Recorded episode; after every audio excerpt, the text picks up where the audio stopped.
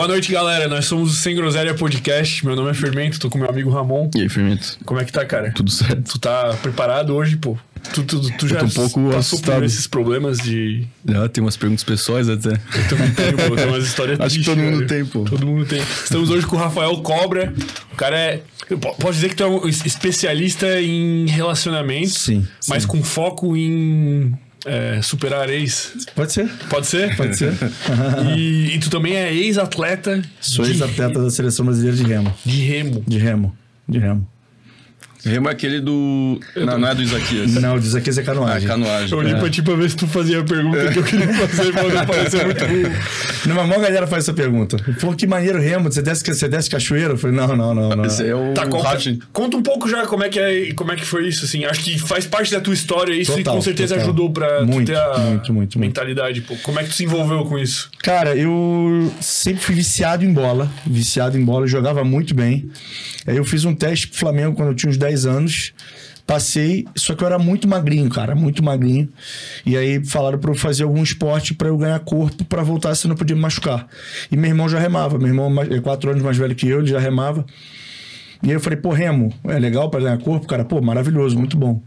Aí eu entrei pra remar e nunca mais parei. Tá, mas só pra esclarecer que eu não peguei bem. É- não é aquele remo aqui. Não, né? isso é canoagem. É remo, duplo. remo é o remo olímpico, é o pra trás. Você rema tá- ao contrário da meta. trás. É, a canoagem tem, tem tanto do Isaquias, que é um remo só, quanto aquele que, que é um pra cada lado, assim. Né? Entendi. Isso aí vai em duas pessoas ou em uma? Como é que é o esquema?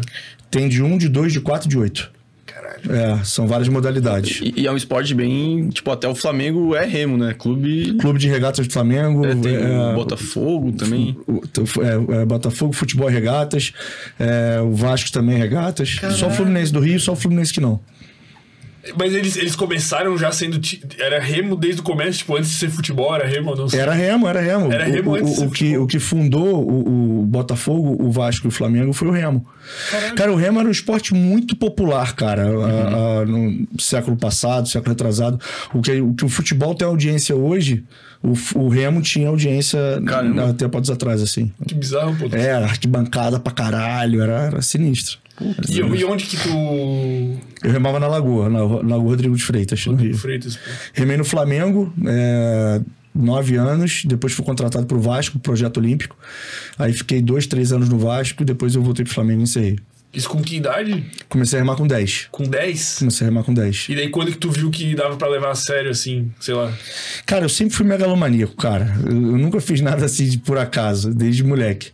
Aí comecei a remar e, e tinha meu irmão já que competia, sempre foi meu ídolo, assim.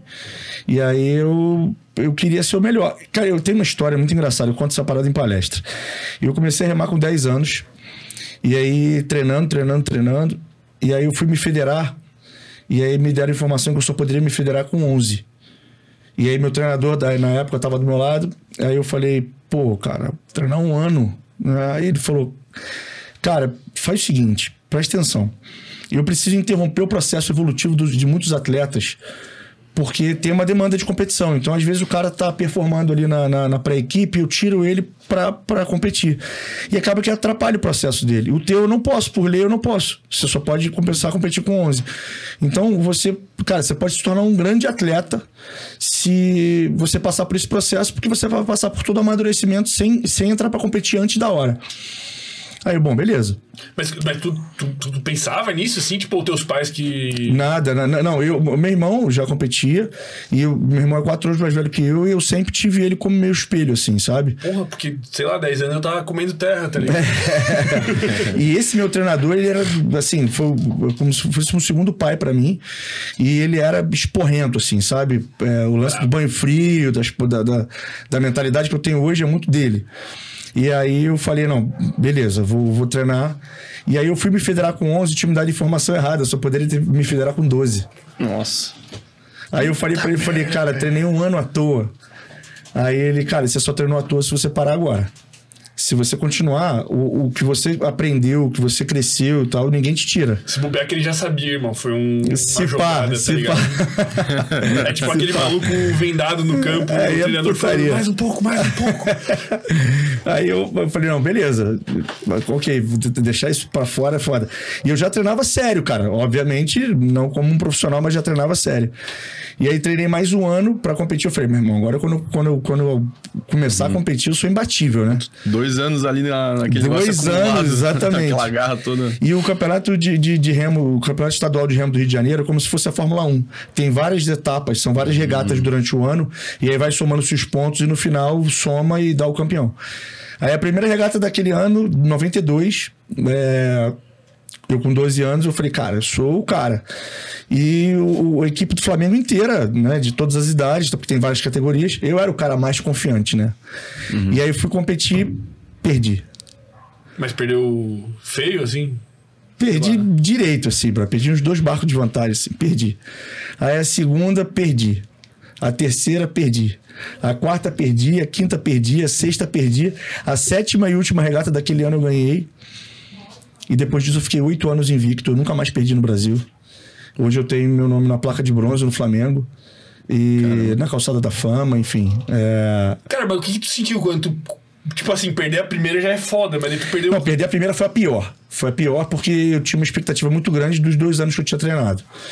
Aí, aí vem toda aquela coisa de você não, não presta pra isso, tinha que estar jogando bola, meus amigos estão comendo hambúrguer, jogando videogame, eu tô aqui perdendo meu tempo, vem todo, toda essa parada na cabeça. Mas o espelho, nessa hora, referência nessa hora faz muita diferença. Então, o meu irmão tava sempre ali, ele sempre foi um cara muito dedicado, muito dedicado. E ele, meu irmão, é isso, perder faz parte, vambora, tem que treinar mais, tem que treinar mais. E eu treinava, e aí você vai pegando dos detalhes, assim, eu treinava, treinava, mas eu passava do lado de um clube que tinha, que tinha tênis, o Caiçaras ali na Lagoa, e aí volta e meia eu ficava, parava meu treino pra ficar catando bolinha de tênis, caía na água, ficava jogando dentro do barco ali, somando, é, colecionando bolinha de tênis. Aí me vinha essa porra na cabeça, falei, meu irmão, tem que parar de pegar bolinha de tênis, tem que treinar direito, né?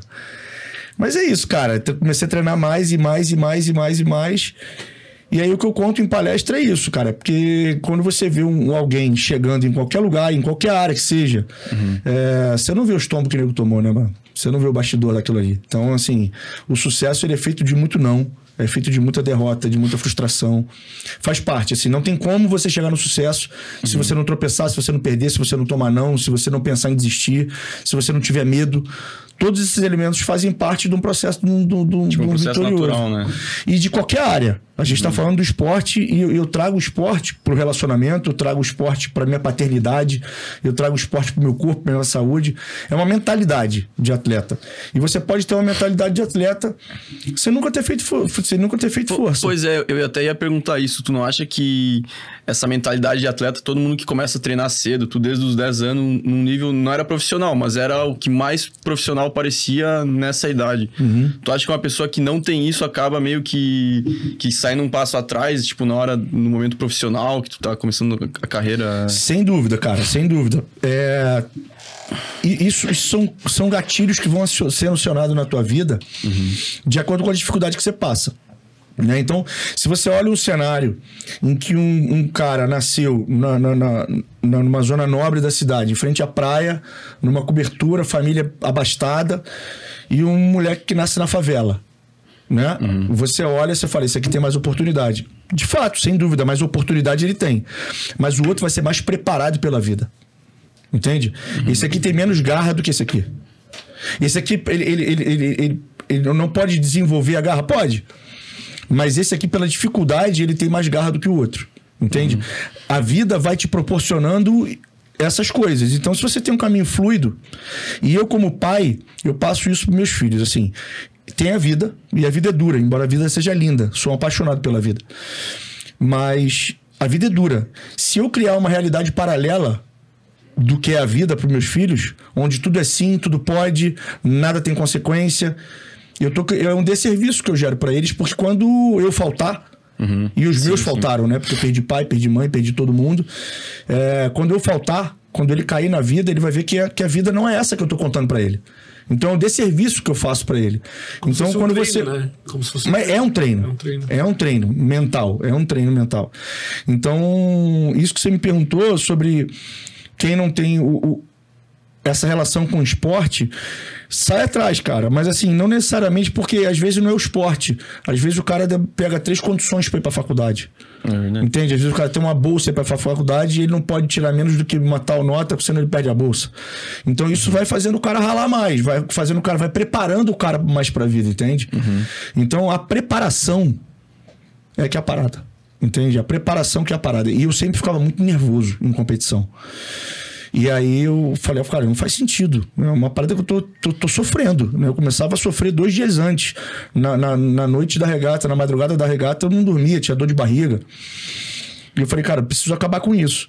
E aí foi quando eu comecei a me preparar mais e melhor pra ficar mais tranquilo. Então aquela coisa de chora no treino pra sorrir na competição. Cara, eu vivi isso e faz muita diferença. Faz muita diferença. E por acaso, é, pra você ver como isso me acompanha, eu- o meu sonho era, era, era, palestrar no TEDx, né, no TED Talk. E eu fui convidado para palestrar no TED Talk ano passado, e o convite veio muito em cima da hora, faltavam 10 dias, assim, pro, pro evento. E... Fala, meu lindo. Inclusive, foi, foi, foi o Lucão que, que fez a ponte para eu palestrar Eu lá. nem percebi que tinha tinham. É, eu também não, eu também não. E agora? Também não. E aí o convite veio meio que em cima da hora, faltando uns 10 dias. E minha palestra tem mais ou menos uma hora por aí. E eu tinha que compilar ela em 18 minutos, que é, o, que é a regra do TED ali. E já foi o primeiro desafio fazer essa compilação de uma história densa pra cacete e fazer em 18 minutos. Nesse intervalo de 10 dias, eu dei a palestra pra mim 48 vezes. Nossa. Caralho, irmão. 48 vezes. Na madrugada, do- na noite do- da anterior pra palestra, na madrugada, eu tava com o Lucão, inclusive, e aí quando eu fui pro quarto, eu dei a palestra pra mim três vezes. E aí quando eu cheguei na hora, brother, aí as palavras vêm na cabeça, você tá mais seguro, entende? Porra, oh, caralho, velho. É. Acho que eu nunca me preparei tanto pra algo assim na vida, velho. Mas, cara, é, é- é- faz a diferença, bicho. Tu acha que tudo que tu vai fazer, tu é assim, velho? Tudo. Tipo, sei lá. Tudo que eu tô avisado. Né? Muita coisa aconteceu na minha vida sem me avisar. Mas aí tu Né? Minha mãe sofreu um acidente de carro, morreu, eu não tava preparado pra isso, então eu não pude me preparar. Mas nem né? tem como se preparar pra isso. É, mas eu me preparei pro meu pai. Saca? Porque eu sabe, quando eu vi que, que minha mãe foi subtraída da forma que ela foi subtraída, eu vi que a, vi- a vida era muito frágil e que isso poderia acontecer com qualquer um. Então eu vivi a vida todos os dias, e é o que eu faço até hoje. É, porque eu sabia que isso ia acontecer em algum momento com outras pessoas. Como tu se preparou pra isso, assim? Não sei se tu quer falar. Vivendo o dia de hoje, cara. Vivendo o dia de hoje. Um dia antes da minha mãe morrer, ela, ela me ligou, é, telefone fixo na época, e eu, eu tava lavando o rosto, escovando o dente, pra treinar, inclusive. E meu irmão atendeu, eu tava falando com ela, foi me passar o telefone. E eu não falei, não, não, tô com o rosto molhado, tô escovando o dente, não vou atender e tal. Ela só quer te dar um beijo, só quer te dar um beijo. Ela insistiu três vezes, eu não atendi. E no dia seguinte eu fui pra casa dela, no, no, no, trajeto do trabalho pra casa, ela sofreu um acidente de carro e faleceu. E eu não pude atender esse telefone. Então a preparação é, foi nunca mais deixar de atender um telefone dessa magnitude, nunca mais deixar um abraço para depois, um, um pedido de desculpa, um eu te amo. Porque é, a vida é hoje, né, cara? Então a preparação foi essa. Então, quando meu pai ficou doente, é, e eu perdi mais outras pessoas, né? Eu tive os quatro avós, perdi os quatro avós num intervalo bem curto, depois da minha mãe ainda. Então é isso, é viver o dia de hoje. A preparação para perda é essa. Deixando claro que quando acontecer, não vai doer menos. Mas não vai ficar assim o sentimento de eu poderia ter, eu poderia ter dito, eu poderia ter, eu poderia ter valorizado outras coisas. Porque a gente valoriza coisas, cara, que não tem o menor valor. Né? A gente esquece que a gente vai morrer. Embora a gente fale isso o tempo inteiro, a gente esquece que a gente vai morrer e a gente vive como se fosse eterno. E vivendo como se fosse eterno, a gente valoriza coisas que não têm o menor valor. Eu tenho uma história de uma, de uma, de uma, uma mentoria para um casal que eu tava dando. E, e o cara, parecido comigo, assim, sabe? Brutão pra caramba e tal. Gente boa pra cacete, mas bruto pra caramba. E quem me procurou do casal foi ela.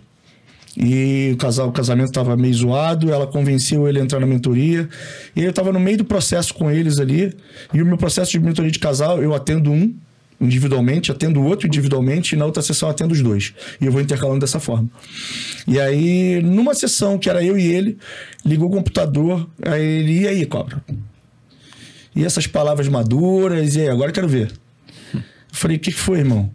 O cara tinha comprado uma BMW XYZ, não entendo legal de carro, uma porra de um carro sinistrão. O cara, meu irmão, minha mulher ralou a lateral inteira do meu carro na garagem, brother. Aquela filha da puta. eu falei, caralho, irmão, que merda, bicho. Ele, não, não, não, não, que merda não. E aí, faz o que agora? E aquelas palavras bonitas, é maturidade. Eu falei, mas o que, que você fez? Eu, meu, acabei com ela, xinguei ela de tudo quanto é nome, filha da puta, acabou com o meu carro, não sei o quê. E arranhou a lateral do meu carro inteiro falando no telefone. Eu já falei para ela não dirigir o carro no telefone. Ela tem o carro dela, foi pegar o meu, caralho. Eu falei, mas ela tá onde agora, bicho? Não, tá na casa da mãe dela, aquela outra filha da puta também. 40 quilômetros daqui, o caralho. É... Cara indignado. Pô, é muito puto, muito puto. Ele fala aí, meu irmão. Aí eu falei, cara, é... ela mandou. Uma... Eu recebi uma mensagem aqui, bicho. Ela tava voltando para casa e bateu o carro, mano. Faleceu. Aí ele, pô, cobra, para de brincadeira. Aí eu falei, não é brincadeira não, bicho. É, é, um exercício que eu tô fazendo contigo. A última parada que você falou pra ela foi o quê? Ah, que ela era uma escrota, que não valia pra porra nenhuma, que não servia pra nada, que não sei o quê, que ela ralou meu carro, a segunda vez que ela faz isso e tal. Eu falei, mas é isso que você pensa, irmão? Aí ele, não. Eu falei, e se ela tivesse morrido nesse, nesse trajeto pra casa? É isso que você pensa? Qual é o valor do carro agora que ela não tá mais aqui? Meu irmão, o cara grandão, tatuado, fortão, o cara começou a chorar. Ele, caralho, irmão, foda-se meu carro, bicho. Pô, minha mulher é maneira pra caralho. Minha mulher faz coisa pra caralho pra gente, pra família. Pô, essa mulher é família, essa mulher do caralho, essa mulher me fez crescer. Essa mulher, quando me conheceu, meu irmão, era vagabundo, não fazia nada. Hoje a grana que eu ganho é por causa dela, que ela insistiu pra eu estudar, pra eu investir, pra eu sair das amizades que mesmo me levavam pra droga, o caralho. Tudo que eu tenho, meu irmão, eu devo a ela e o caralho. Cobra, eu preciso desligar, irmão preciso desligar a sessão, preciso ligar pra minha mulher e pedir perdão. E eu mesmo quero que essa porra desse carro vai pro caralho e tal. Então você vê que a única coisa que, que, que dimensiona o que de fato importa na vida é a morte. Entende? Porque até esse momento de eu trazer ele para essa consciência, ele achava que era no lixo e que o carro valia pra caralho. Entende? Quando ele teve consciência de que podia acabar, que foi a experiência que eu tive, a coisa inverte. Entende? Sim. E ela passa a valer pra caralho, o carro passa a valer nada. Que de fato é. Sim. Entende? Não tô falando que tá tranquilo arranhar o carro, que não é isso. É, eu valorizo as coisas materiais que eu tenho. Mas a resposta não é essa. Uhum. A resposta não é essa. O Às que fica não é esquece, isso. esquece, né, do, dessa mensagem. Esquece, esquece. Todos os dias. Que, eu acho que é bem isso que tu falou, cara. A gente vive como se a gente fosse eterno, né, cara? Uhum. A gente uhum. não tem a percepção uhum. de que a gente vai morrer até perder alguém próximo. Exato, exato. E, e essa percepção de, de achar que a gente é eterno, é isso. Faz você valorizar coisas que não, uhum. não tem valor nenhum.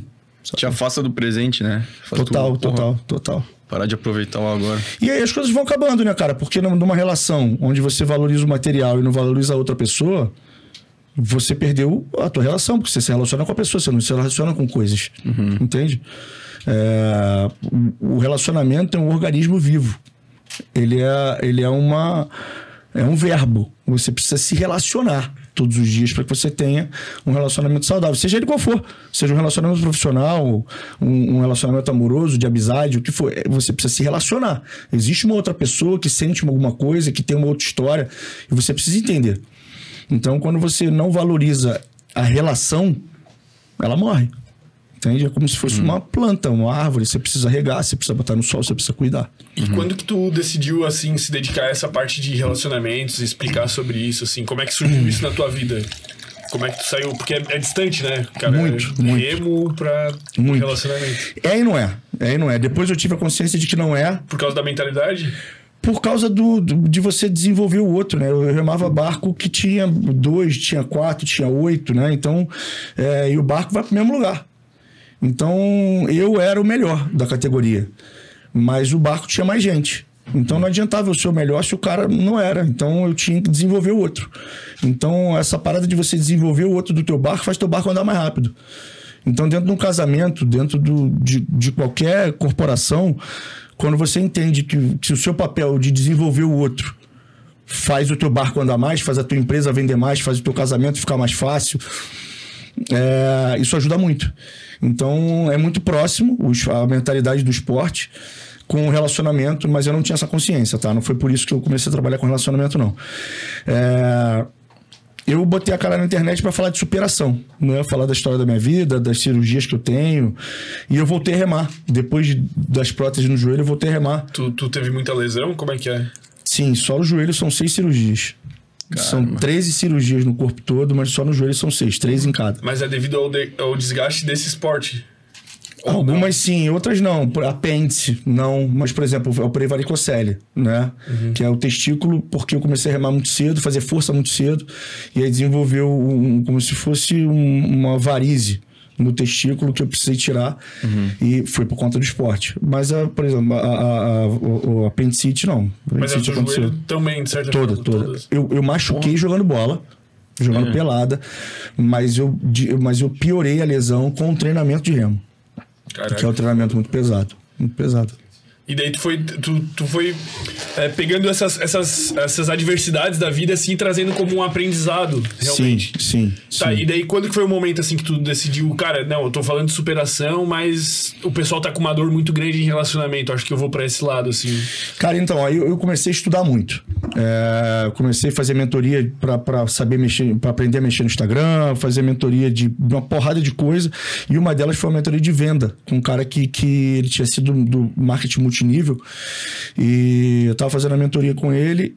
E um cara muito sensível, um grande amigo hoje em dia, é, muito sensível, e ele via minha relação com a minha esposa, com meus filhos, nos eventos que a gente participava, minha relação com as pessoas e tal. Ele falou: Cobra, você tem que falar de relacionamento. Eu falei, caralho, irmão, tu tá fumando maconha estragada, brother. Como assim, mano? Fala de relacionamento, brother. Aí ele, cara, porque a, a- a forma com que você se relaciona é brilhante. Você tem uma habilidade relacional absurda. E eu acho que toda a superação, tudo que você passou e tudo, acaba reverberando nisso. E, e o mundo é relacional, a gente precisa se relacionar e tal. Fez muito sentido pra mim, embora tenha entrado quadrado. E aí eu fui falar com a minha esposa, porque, cara, falar de relacionamento via um. ia falar com mulher, né? Aí ela falou, nem fudendo. nem fudendo. Bateu uma ciumeira. É, né? é. Aí eu falei, cara, vamos ver como é que vai ser. Fazer aí uma semana e tal, vamos ver. E, cara, nunca tive problema com isso. É, ela nunca se estressou. Eu tenho. a- a- a- as cantadas que eu recebo, a maioria é de gay. As mulheres, hum, assim, elas veem a Dani, admiram a Dani, admiram o meu casamento, é como se elas fossem fosse a defensora da Dani. Já respeitam, então, né? respeita pra cacete. Mas tem um, o lance de postura teu também, né, bicho? É, eu sempre me posicionei como um cara casado, fiel, que tô resolvendo o casamento das pessoas. Não sou um Zé Piranha que fico. Precisa dar um sabe? exemplo também, né? É, é tu vai exatamente, de- exatamente, exatamente. Mas, mas foi assim que comecei a falar de relacionamento, uma parada improvável, assim. Tava fazendo a é que mentoria foi? de venda E e o cara teve um insight que fez sentido. E, cara, toda, qu- quanto mais eu fui mexendo, eu fui vendo que eu tinha uma, uma, uma- uma coisa inata para falar do assunto, porque a vida me preparou para estar ali, mas de forma inconsciente. De forma inconsciente. Nunca foi uma coisa preparatória conscientemente para estar ali falando daquilo. Eu comecei a abrir o baú da vida e começar a tirar elemento dele de dentro e falar: caralho, isso aqui serve para isso, isso aqui serve para aquilo, isso aqui serve para aquilo. E qual foi o, pior caso, assim, que tu pegou até hoje, assim, vamos dizer, que tu sentiu mais transformação? Pô, esse que tu falou do cara ali do carro já foi É. é. foda e tu só trouxe uma, uma tu trouxe um elemento assim pequeno assim né uma construção É, é. semântica pequena que o cara é. bizarro assim Bizarro. tem algum outro caso assim qual, qual foi os piores assim que tu tinha assim Tem muito caso, cara, tem muito caso. Mas, mas teve um. Teve um que foi muito desafiador pra mim, porque era um casal que teoricamente não tinha problema. Né? Porque quando o problema é cabeludo, é, eu, eu- tenho mais cancha pra resolver. Né? Tem os caminhos pra traição, essas paradas mais cabeludas, tem, você tem cancha pra resolver. Agora, os piores casos pra mim são as pessoas que não têm muito problema e não têm muita consciência de que de que precisa de uma mentoria, né? Então a mulher me procurou e não era, um- não era uma, uma mentoria de para o casamento dela, né? Ela estava no, no início estava nessa nessa pasteurização que eu falava de, de, de, de superação, falava de relacionamento e tal. E ela tava com a vida meio parada e tal. Eu falava, ah, acho que tava com tempo ocioso. Eu falava, ah, vou fazer essa porra. E a mulher ganhava mais de 40 pau, o cara ganhava mais de 100 mil por mês. A mulher com uns 40 anos. E, e o casamento, ela não sabia que o casamento estava falido. Ela, ela via vivendo a vida ali, sabe? O cara trabalhava embarcado. E ela queria fazer, criar, montar um aplicativo para fazer não sei o quê. Mas era meio angustiante, assim, sabe? As sessões com ela, porque não tinha caminho. E eu falei, meu Deus, que eu vou perguntar para essa mulher, irmão? Sabe? A, a- a vida da mulher vezes É andando. pior não ter um problema, assim. Exatamente, não- exatamente. E, e ela não sabia que ela tinha um problema e automaticamente ela não me deixava conhecer o problema, porque ela não, não, não- adentrava naquilo ali. Ela ficava sempre com a coisa de querer criar um aplicativo e fazer uma parada extra e tal. Meio, meio que tirando o foco do relacionamento, né? Sei lá. Total, porque ela não me procurou para relacionamento, ela me procurou pela existência dela ali. Eu acho que queria bater papo, tava carente, sei Pô, lá. Tô meio inútil aqui, tô me Exato, sentindo meio inútil. exato. E aí, é, na terceira sessão com ela, pulou uma cachorrinha no colo dela assim, tamanho desse copo a cachorrinha. Essa raça desse cachorro mata pitbull, brother. É pincher? É, mata engasgado. aí o, a cachorrinha pulou no colinho dela, no colo dela assim, aí ela. Ai, filha, não sei o que, filha, não sei o que. Aí eu falei, você chama teu cachorro de filha? Aí ela, sim, ela é minha filha. Eu falei, não, não é tua filha, é tua cachorra, pô. Não, mas não fala assim, minha cachorra é minha filha. Aí eu falei, mas, mas você não pensa em ter filho humano? Ela, não, não, não, não. não. Aí eu falei, hum, Aí tu já comeu a folha. é, eu acho que é aí, hein, brother. E aí eu comecei a, a- a trabalhar em cima disso e, e mostrar pra ela, porque eu sou pai. Né? Eu sei quando o que é pra mim ser pai. Quando minha filha nasceu, eu nasci como pai. Né? Mudou minha vida completamente. E muda a vida de qualquer, qualquer ser humano. Eu respeito a decisão de não querer ser pai, de não querer ser mãe, mas não tratar o cachorro como filho. Né? Se você trata o cachorro como filho dessa forma, você, você tem uma maternidade acesa dentro de você, isso é óbvio. E aí eu comecei a investigar isso, né? E, e adentrar nisso. E aí veio um monte de trauma dela, um monte de medo, um monte de coisa e tal. E aí eu entendi que o marido dela já estava na beira para largar ela, porque ele só ia ser pai. E aí eu, eu- quando eu contei para ela o que era ser pai, o quanto mudou minha vida, o quanto deu significado à minha vida, é, para tudo, né? E, e a vida do meu pai, eu contei a minha história para ela né, na- com relação à paternidade. Ela caiu em si também, e aí começou a fazer o tratamento de, de, de, de para engravidar, porque ela já estava com 40 anos, começou a fazer o tratamento. E aí, na, na, na- sem ser na sessão seguinte, na outra, é, era a sessão individual com ela. Quando eu liguei a câmera, tava o marido do lado. O marido era argentino, falava bem mal português assim. Mas o cara muito emocionado me agradecendo. Ele falou, cara, eu tava tô com a decisão arrepiado. E eles- tomada de ir embora. E eles não, não se comunicavam, basicamente. Não, ele, ele, ele era um cara meio, meio pacatão, assim. E aí ele falava uma, uma vez ou outra sobre ser filho, mas ela era tão braba que ele tinha medo dela, não falava. Se conformou, tipo, com a situação. Se conformou, exatamente, se Se conformou. conformou até que teria chegado o momento que ele ia Exato. E aí, ela. quando ela se tocou, aí foi quando ele veio com, com falar comigo, muito emocionado, agradecendo que ele, cara, eu tava com a minha decisão tomada de sair de casa, de, de sair do meu casamento, porque, cara, eu realmente sonho em ser pai. E, irmão, eu tô muito feliz, cara. Tô muito feliz de, de- da minha mulher estar fazendo o tratamento e, e a gente já tá com uma viagem marcada e tal. E eu tenho contato com eles, eles tiveram filho desse tratamento e já estão engravidando de um, de um outro e já estão em plano de, de, de adotar um terceiro. Caralho. E estão felizes da vida e tal. E quem te odeia nessa história é o cachorro, velho. A cachorra perdeu, perdeu o status Perdeu a de filha. Virou cachorra. Pô, ma- mas nessa. Em específico, em não querer ter filho, acho que já teve até um convidado que falou aqui que é mais na, na ideia de não ter amor próprio. Cê- foi esse o problema que tu resolveu nela, assim? Ela não, não se gostava tanto? Como é que foi o Cara, não era medo. abordagem? Era medo. Era se sentir incapaz de, de, de, de criar um ser humano. O convidado que teve aqui falou assim, ó, acho que era é, que a pessoa que não sente um desejo de ter filho é uma pessoa que meio que não sente orgulho da própria história, É. tá ligado? Que meio que tem essa pegada de não querer passar isso Não pra querer frente, replicar. perpetuar. Pode ser, pode ser. Tem muito disso, tem muito disso. A gente vem carregando, né? Coisas de, ah, eu sou assim por causa do meu pai, eu sou assim por causa da minha mãe, ah, porque eu, eu me relaciono dessa forma, meu pai se relacionava dessa forma e tal. Funciona, fa faz sentido, né? Mas, cara, lá em casa somos quatro filhos. O único que tem a visão para todas as cagadas que aconteceu dessa forma sou eu. Então, o que te acontece não te define. É o que você faz com isso que te determina, entende?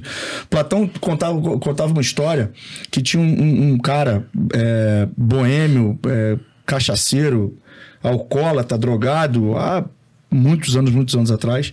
E ele teve filhos gêmeos.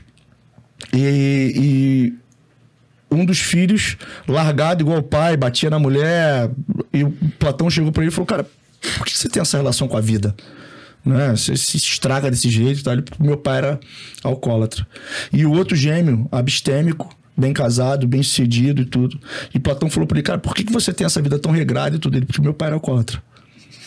Então é a visão que você dá para aquilo que você tem. Sim. Entende? Não é de fato aquilo que te acontece uhum. que te determina. E a visão que você dá para isso, a interpretação que você dá para aquilo, né? E, então... e tu diria que todo mundo, assim, deveria ter filho ou não? Tipo, eu entendo que tu respeita quem não deveria ter, mas tu acredita que seja uma, um passo importante, é, uma coisa natural é, obviamente, mas assim, tu acha que que quem não quer ter é porque, assim, tu acha que é uma, como é que eu vou dizer, uma uma deficiência da naturalidade ou psicológica não querer ter? Eu não acho que é uma deficiência, eu acho que é uma limitação. Né? Eu acho é uma limitação de você se limitar a viver algo, é, deixar de viver algo que você não conhece, baseado naquilo que você conhece. Né? E caminhos traz caminhos. Então, se você valoriza coisas que só os seus olhos podem ver, você não está vendo nada da vida. Entende? O que fato, de fato faz sentido e tem valor, seus olhos não veem. E, e as pessoas vão se debruçando em cima de dinheiro, carreira, é, viagem, curtição, e não perpetua a espécie. Né? E chega uma hora que, que a coisa fica vazia, né? Porque você não tem mais energia para ir pra balada, você não tem mais tantos amigos, porque os amigos vão casando, você vai meio que ficando sozinho, e você não perpetua tua espécie. Vai, esse dinheiro todo que você construiu, todos esses, esses status, você. a coisa meio nada, que né? fica. É, né? não é que isso não serve para nada. Você pode ajudar a instituição, você pode ajudar uma porrada de coisa, porque quem não tem filho, quem não quer ter filho, tem argumentos brilhantes, entende? Mas, cara, é, eles desconhecem um amor que eu conheço porque eu sou pai. Então não tem como. Eu posso passar a noite aqui tentando descrever para vocês o que é o amor de, de, de, ser pai, né? o amor que eu tenho pelos meus filhos, mas eu não vou conseguir. O dia que vocês tiverem filho, vocês vão entender. E, e é a hora que a ficha, a ficha cai, entende? Uhum. Então, por exemplo, quando a mulher, quando a mulher engravida, ela já ama o filho. Né? Ela sente ele mexendo, ele sente o corpo dela, já tem. O pai não, cara. O pai não. O pai ele só cria relação quando ele vê. Né? É óbvio que você já tem amor, é óbvio que você já tem uma relação, você bota a mão na barriga, você tem toda uma coisa. Mas pro pai é muito forte, cara, quando nasce, né? Uhum. E é a primeira decisão ali, né? A mulher tá toda aberta, Aí já leva teu filho ali, botar as paradas no nariz e fala, meu irmão, e agora? Vou pra onde? Até hoje eu tava cuidando dessa aqui. Agora levar o outro pra lá, meu irmão, cuido dessa ou cuido daquele. Uhum. Né? Então, mas, mas o que eu tenho para dizer para essa galera, cara, é que o desconhecido, ele dá medo. O desconhecido é, machuca, tem buraco que você vai tropeçar. Mas é maravilhoso, cara. É uma, é, uma, é, uma, é uma parada que eu não consigo imaginar como é que eu era feliz sem meus filhos. Entende? Não consigo imaginar hoje. Uhum. Eu, caralho, brother, eu ria, eu era feliz pra caralho, né? eu zoava e tal. Mas eu não consigo imaginar né? como é que eu conseguia viver sem esses caras. Eu tenho um casal, Nossa. né? Tem a Duda de 12 e o João de 4. Mas eu não consigo imaginar como é que eu conseguia ser uhum. feliz sem esses dois, entende? E, e, nessa jornada aí de, de sanar relacionamento, quais são as dores mais principais, assim, que tu atende, cara? Tipo, que tu vê que é uma coisa que é replicável em vários casais, tem o mesmo problema, mesmo problema, assim. Qual que é o problema mais comum, tu diria? Autoestima, falta de autoestima, né? Autoestima baixa. De quem? Do casal ou da mulher? Cara, o casa, no casal, o casal não existe sem a individualidade. Né? Um, um relacionamento é feito de duas pessoas inteiras. Né? E essas duas pessoas inteiras geram um terceiro organismo vivo, que é o relacionamento que eles têm que cuidar. Mas o, o que cada um sente reverbera no, no, no relacionamento. Então não é o relacionamento que é doente, são as pessoas que são doentes são as pessoas que são incapazes, são as pessoas que são deficitárias em algo. Né? Então, na maioria das vezes, é, autoestima, autoconfiança e, e principalmente você querer que o outro preencha a tua lacuna. Né? Com coisas que só você pode preencher. Nem que o outro queira ele consegue, ele vai conseguir isso. Né? Então é você é, é, esse esvaziamento de si é que gera um relacionamento vazio. Né? Um tá esperando do outro o tempo inteiro, sem ter combinado. Sem ter combinado, mas um espera que o outro resolva o teu problema. Tipo, projeta a felicidade no outro. Projeta assim. felicidade, projeta sucesso, projeta paz, projeta prosperidade, projeta no outro, né? não em si.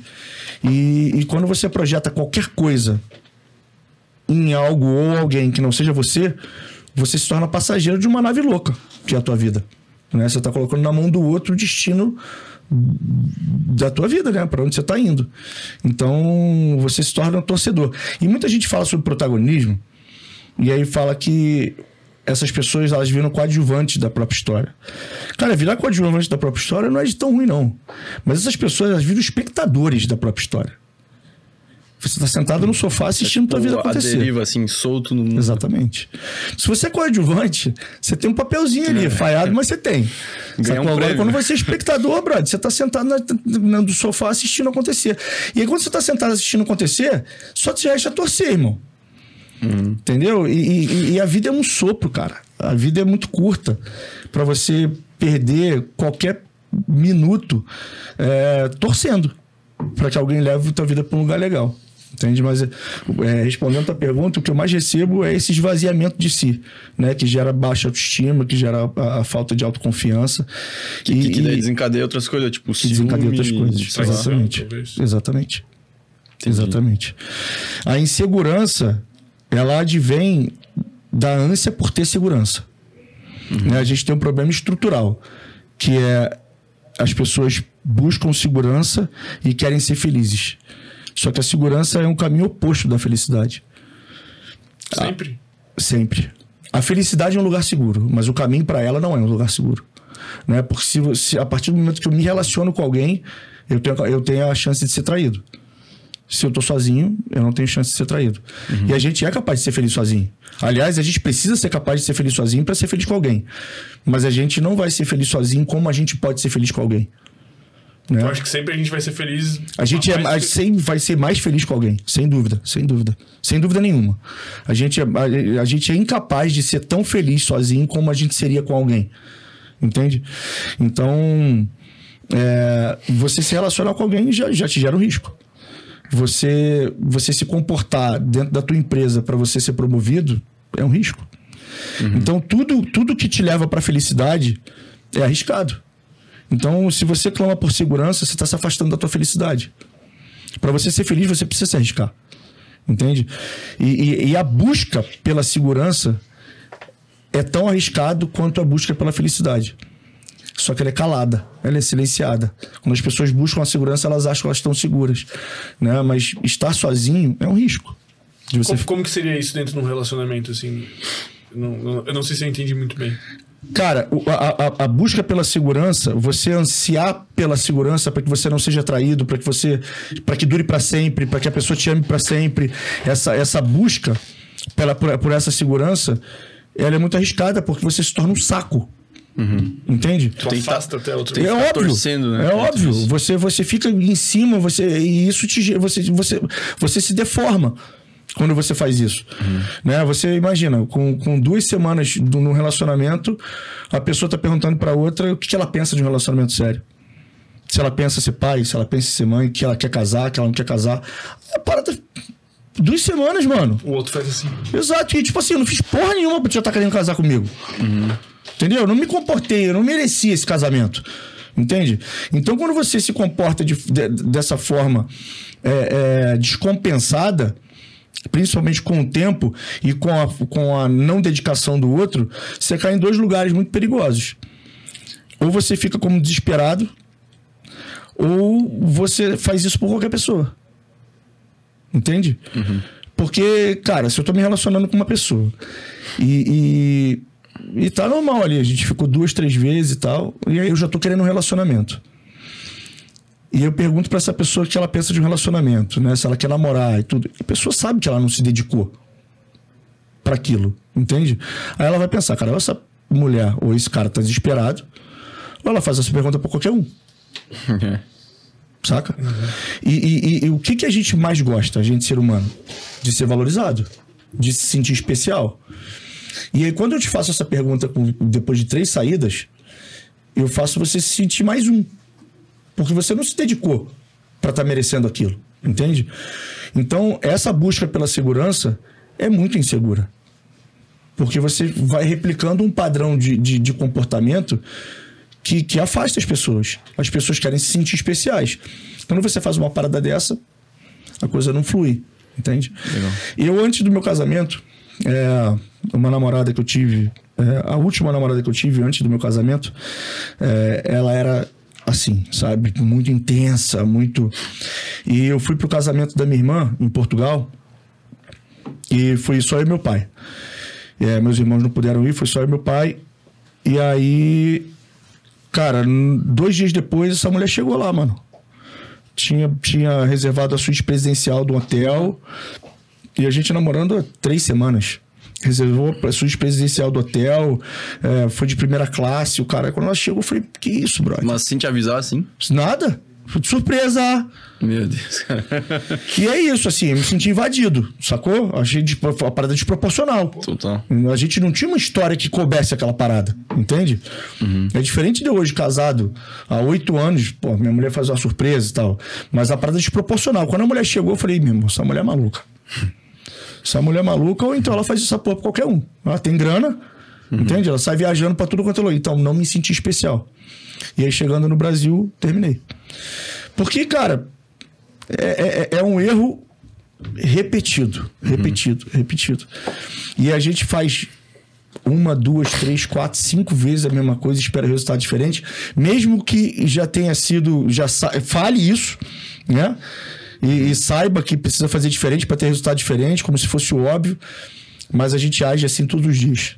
A gente tira a roupa para tomar banho, não subiu um degrau de escada mais. Não fez onde, não mudou a alimentação, nada. Mas tira a roupa pra tomar banho, o cara olha pra tá, ver se tá com mais maneiro, a mulher pra ver se é a barriga, ou então a mulher olha pro culote.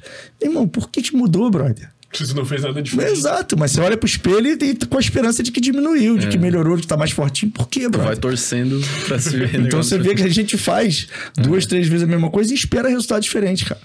Cara, e qual que é o termômetro, assim, tu diria, pra, pra dar passos num relacionamento, assim? Vamos dizer. Qu- Quando é a hora de pedir a pessoa em namoro, né? E de quem tem que partir essa iniciativa? Tem que ser sempre do homem? Pode ser da mulher?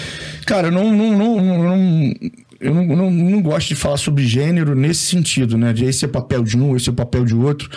Eu acho que cada um pode pedir namoro, pode chegar no outro, pode tomar iniciativa. A questão e que vai fazer a diferença é a forma com que você faz isso. Entende? É, a gente precisa entender qual é o universo do homem e qual é o universo da mulher. Se a mulher chega na balada no homem igual o homem chega na mulher, ela vai passar uma, ela vai passar uma impressão pro cara que não, não tem valor pra ele. Entende? Então não é joguinho. É você entender. É mundo real. É muito real. É você entender o que, é valor pro outro. E no mercado de trabalho é assim. Você precisa entender como é que você precisa ir vestido para aquela empresa. Entende? Como é que você precisa se comportar diante do teu chefe? O que, qual é o core daquela empresa? Né? Qual é a valência É- que você é a precisa ter para que aquela passa, vaga? né? Exato. Exato. Então você precisa entender qual é a imagem que você passa e co- o que, que o outro valoriza. Então, os universos são diferentes, mas, nesse, cada um. Nesse aspecto, tu, tu diria até nos aspectos de atração, tipo. Tem a questão que eu já levantei, né? Que eu fui meio cancelado até por causa disso. Porque eu falei que o- os homens, eles são muito mais atraídos pelo aspecto físico do que a mulher. Uhum. Tipo, a mulher, ela valoriza outros aspectos que seriam relacionados à segurança, talvez assim. E tu, tu concorda com, com esses valores? Assim, tu acha que é uma dinâmica realmente diferente? Sem dúvida, é antropológico, cara. O homem é visual e a mulher é auditiva. Por isso que a mulher se maquia e o homem mente. Não, é Mas é antropológico, é verdade. É, a, a- a primeira, a o primeiro valor do homem é visual. E o da mulher é auditivo. Entende? Então, assim, se você for pegar um, um recorte, é muito difícil você ver um cara muito bonito e, e muito bem sucedido, um cara com poder de escolha, com uma mulher feia. Muito difícil. E, e- e é comum você ver uma mulher muito bonita, muito bem sucedida, com um cara que não é bonito. Mas com um cara que é inteligente, com um cara que é agradável, com um cara que é bem sucedido. Enfim, porque o, o- o- quem tem poder de escolha, escolhe o que é valor para ele. O homem vai na beleza e a mulher vai na, na- na- inteligência, na segurança, que são essas coisas que você colocou. E eu concordo pra caralho. E, e- mas não cabe muito a minha concordância, não, porque isso é antropológico. Entende? E A, a gente, como bicho, a gente se comporta dessa forma. Não temos o direito de discordar da ciência. exatamente. Exatamente. Então, quando você, quando você parte desse entendimento, você é muito mais assertivo, cara. Entende? Então, assim, eu não, eu não acho que a, A tem que tomar iniciativa, B não pode tomar iniciativa, eu não acredito nisso.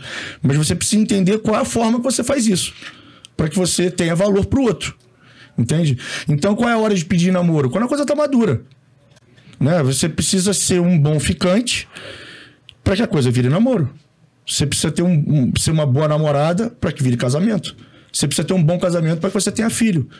Entende? É uma, é uma questão de, de, de, de- não merecimento sobre o outro, mas merecimento de, de, de amadurecimento daquela instituição como, como união.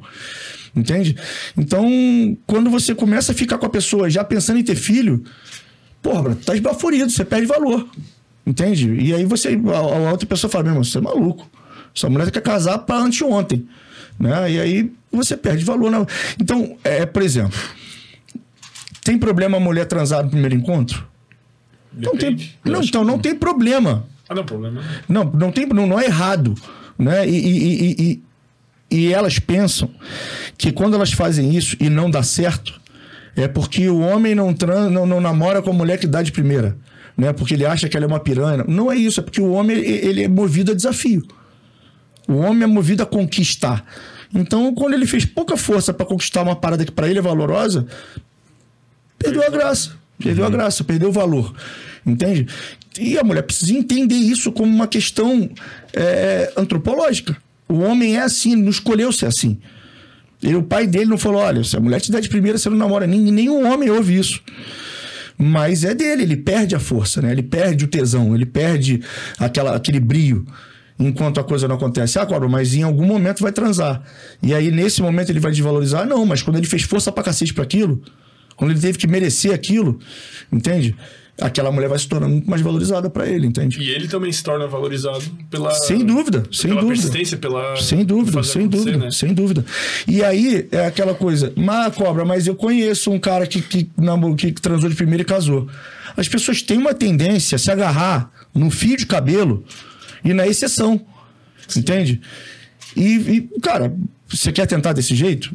Você já viu que funciona. Não, né? eventualmente depende super do contexto, tá ligado? Tipo, pode ser Sem que dúvida. uma coisa É. especial, eles se Sem conectaram, dúvida. eles. É, já se conheciam há anos, mas ficaram uma vez e transaram. É, tu falou, né? O cara tem que merecer. Se ele fez algo muito legal, fez, porra, um mega Sim, encontro, sim, deixou a sim. mulher, porra, nem, eu nem queria dar pra ele no primeiro encontro, mas, porra, fiquei tão encantada Exato, que exato. rolou, tá ligado? É, mas o, a- o sentimento do homem é exatamente esse. Ele entender que ela não tá desesperada e que ela não faz isso por qualquer um. Sim. Que foi aquela- aqueles dois lugares que eu falei pra vocês. Tem a mesma coisa a ver com sexo, entende? E, acho que todo mundo quer se sentir especial. O homem quer se sentir especial e a mulher quer se sentir especial. Então, se o homem não se sente especial, ele vai pensar: ou essa mulher tá desesperada, ou ela faz isso por qualquer um. E isso pra ele não tem valor. Entende? E eu não tô falando de machismo, de feminismo, não tô entrando, entrando nessa seara. É uma questão do que é valor pro outro. Você, precisa, se- você precisa se comportar de acordo com o que é valor pro outro. Então, assim, é, a gente tende a automatizar decisões. Né? O nosso cérebro foi feito para sobreviver, não para prosperar. Então, é, as a prosperidade ela, ela, ela gasta uma energia do cérebro muito grande. Então, a gente tende a automatizar decisões. Então, sempre que eu tô de terno, eu tô bem vestido? Depende, mano. Se tiver todo mundo de bermuda, tu tá mal vestido. Ali não é valor terno. Entende? Então, ah, então eu não vou dar pro cara nunca. Em algum momento ele vai ver que você tá jogando. Que aquilo ali não é autêntico, que aquilo ali não é de verdade. E aí ele se sente traído, porque ele tá entregue. Você tá jogando com ele, né? Você tá ali, eu vou, eu vou dar pra ele na 15 vez. Né? Você tá traçando aqui. Então não há o que ele faça que muda aquele cenário. Entende? É, é, é, ele se dedica, não muda. Ele se afasta, não muda. Aí ele tá se relacionando com nada. Né? Eu acho que pe- pessoas que são, vamos dizer, bem-sucedidas, bem-sucedidas assim, que têm uma vida massa, né, que investiram em si mesmos e tal, parece que tudo decorre de forma tão natural, assim, como se fosse do jeito que é pra ser, né? É, parece que a mulher já vai ter essa postura, o cara já vai ter a outra postura, vai se complementando, vai encaixando e dá certo, quando as pessoas estão saudáveis, né? Exatamente, exatamente. Só que não é a maioria, né? Não é a maioria. Não é a maioria. Todo mundo meio fugindo da cabeça. Mas é, você falou uma parada, cara, que é, que é brilhante, assim. O, o, o caminho para isso é justamente você se dedicar a você.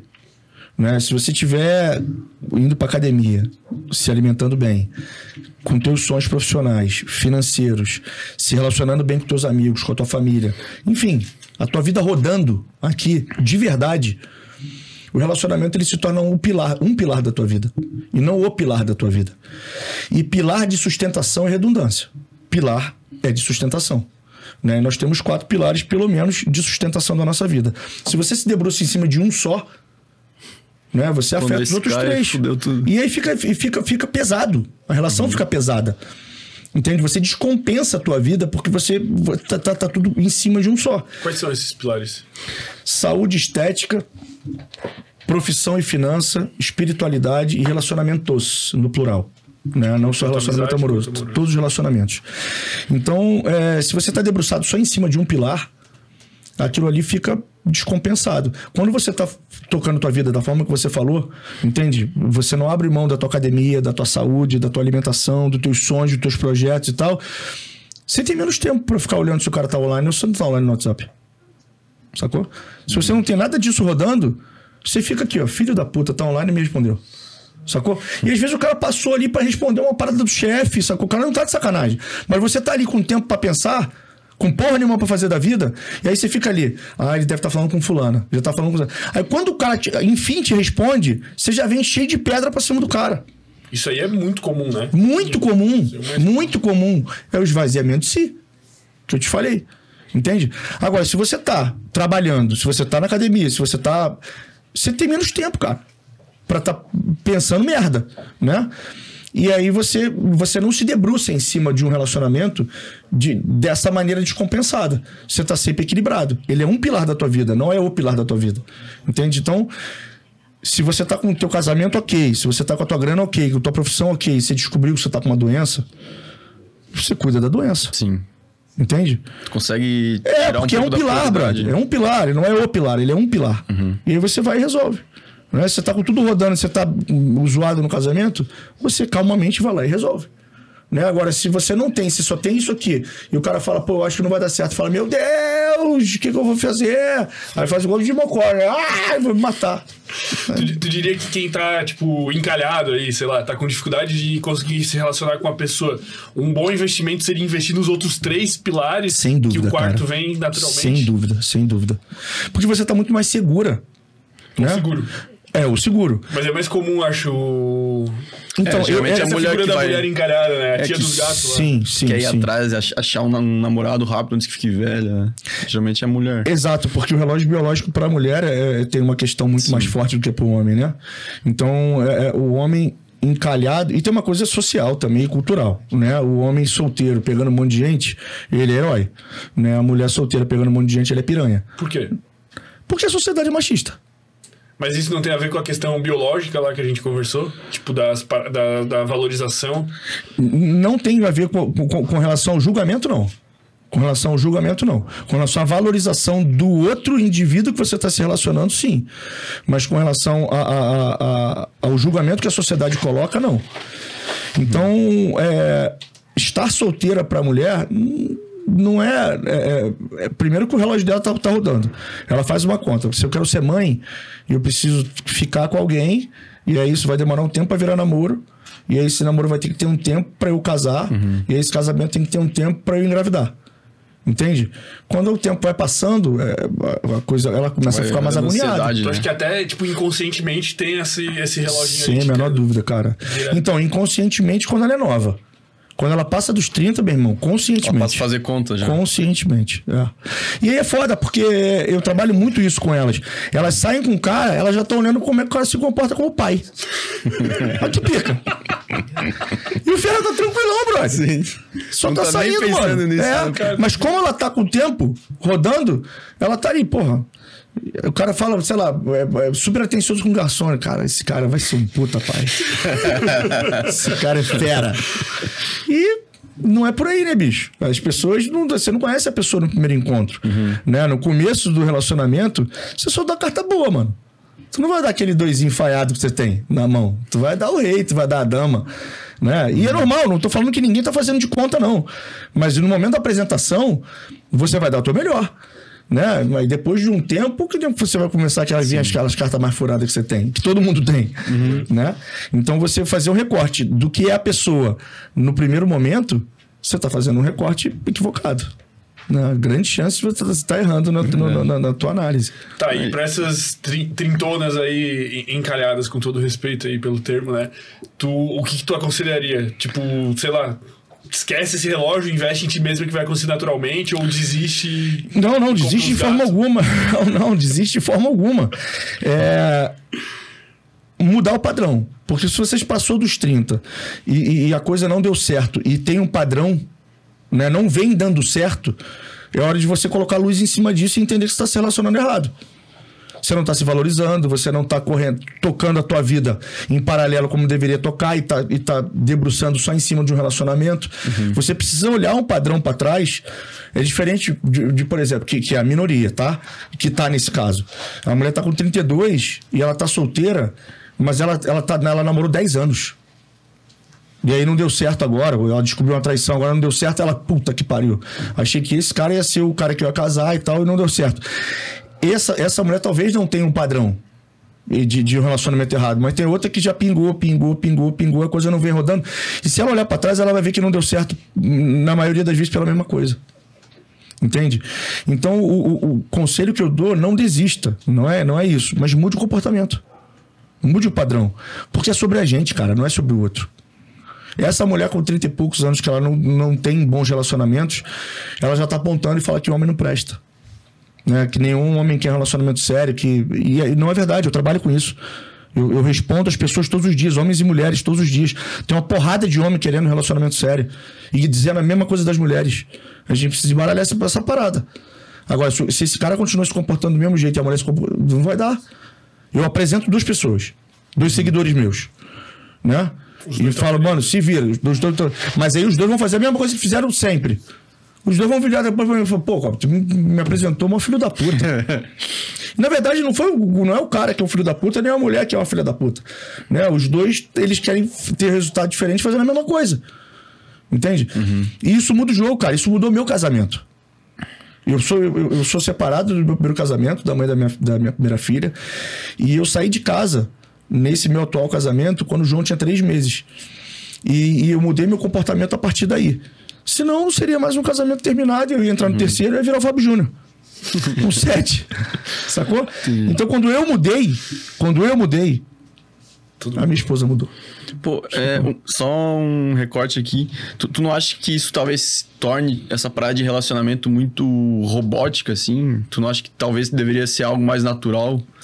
Sei lá, eu fico pensando assim, ah, eu tenho que olhar pra mim e ver o que eu tô fazendo errado no meu, no meu relacionamento, mas aí não ficar muito racional, não, sei lá, meio Cara, que perde não. a chama. Então, não. É, não porque, na verdade, você não tem que fazer isso pelo teu relacionamento. Você tem que fazer isso por você, que reverbera no teu casamento.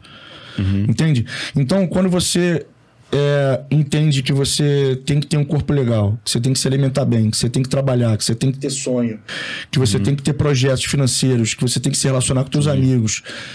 Cara, isso é bom pra você.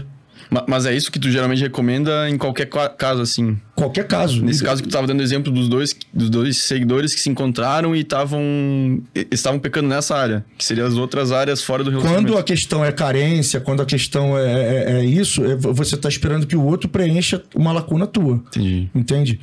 Então, e aí você não está fazendo a tua parte. Né? Você está ali parado esperando que alguém caia do céu. Uhum. E às vezes cai do céu, mas ele não te quer, porque você não vale nada. Entende? Sim. Ah, eu tô esperando o príncipe encantado passar. Ele vai passar e ele não vai ficar, querida. Porque você não vale porra nenhuma. Entende? Se você trata o príncipe encantado como todas tratam, não esqueça que ele é o príncipe, porra. O príncipe escolhe. Ele vai te escolher por quê? Você tá fazendo a mesma coisa que todas fazem. Entende? Você precisa fazer diferente. A hora que o príncipe te chamar pro cinema, você fala, pô, hoje eu não posso, hoje eu tenho um, um trabalho pra entregar. Tu, tu acredita na- naquele termo assim do valor sexual de mercado? Pra se caralho. falar. Pra caralho. total. Pra caralho. Isso, isso é um é um termo novo, né? Mas, mas é, é, é, foi o que eu falei agora. O valor sexual de mercado é você entender o que é valor pro outro. Entende? Quando você vai para uma entrevista de emprego, quando você quer, ou você já está dentro de uma empresa e você quer aspirar um cargo é, é, superior, você quer ser promovido, você precisa entender qual é o valor de mercado daquela empresa. Qual é a valência que você precisa ter para uhum. sentar naquela quais, cadeira. Quais atributos tu precisa Quais ter. atributos, quais, quais os certificados, uhum. quais as competências, o que você precisa fazer para sentar naquela cadeira. Uhum. Isso é o valor de mercado. E o valor sexual de mercado é a mesma coisa, só que voltado para relacionamento. Você entender o que é valor para o outro, você é mais assertivo quando você se desenvolve.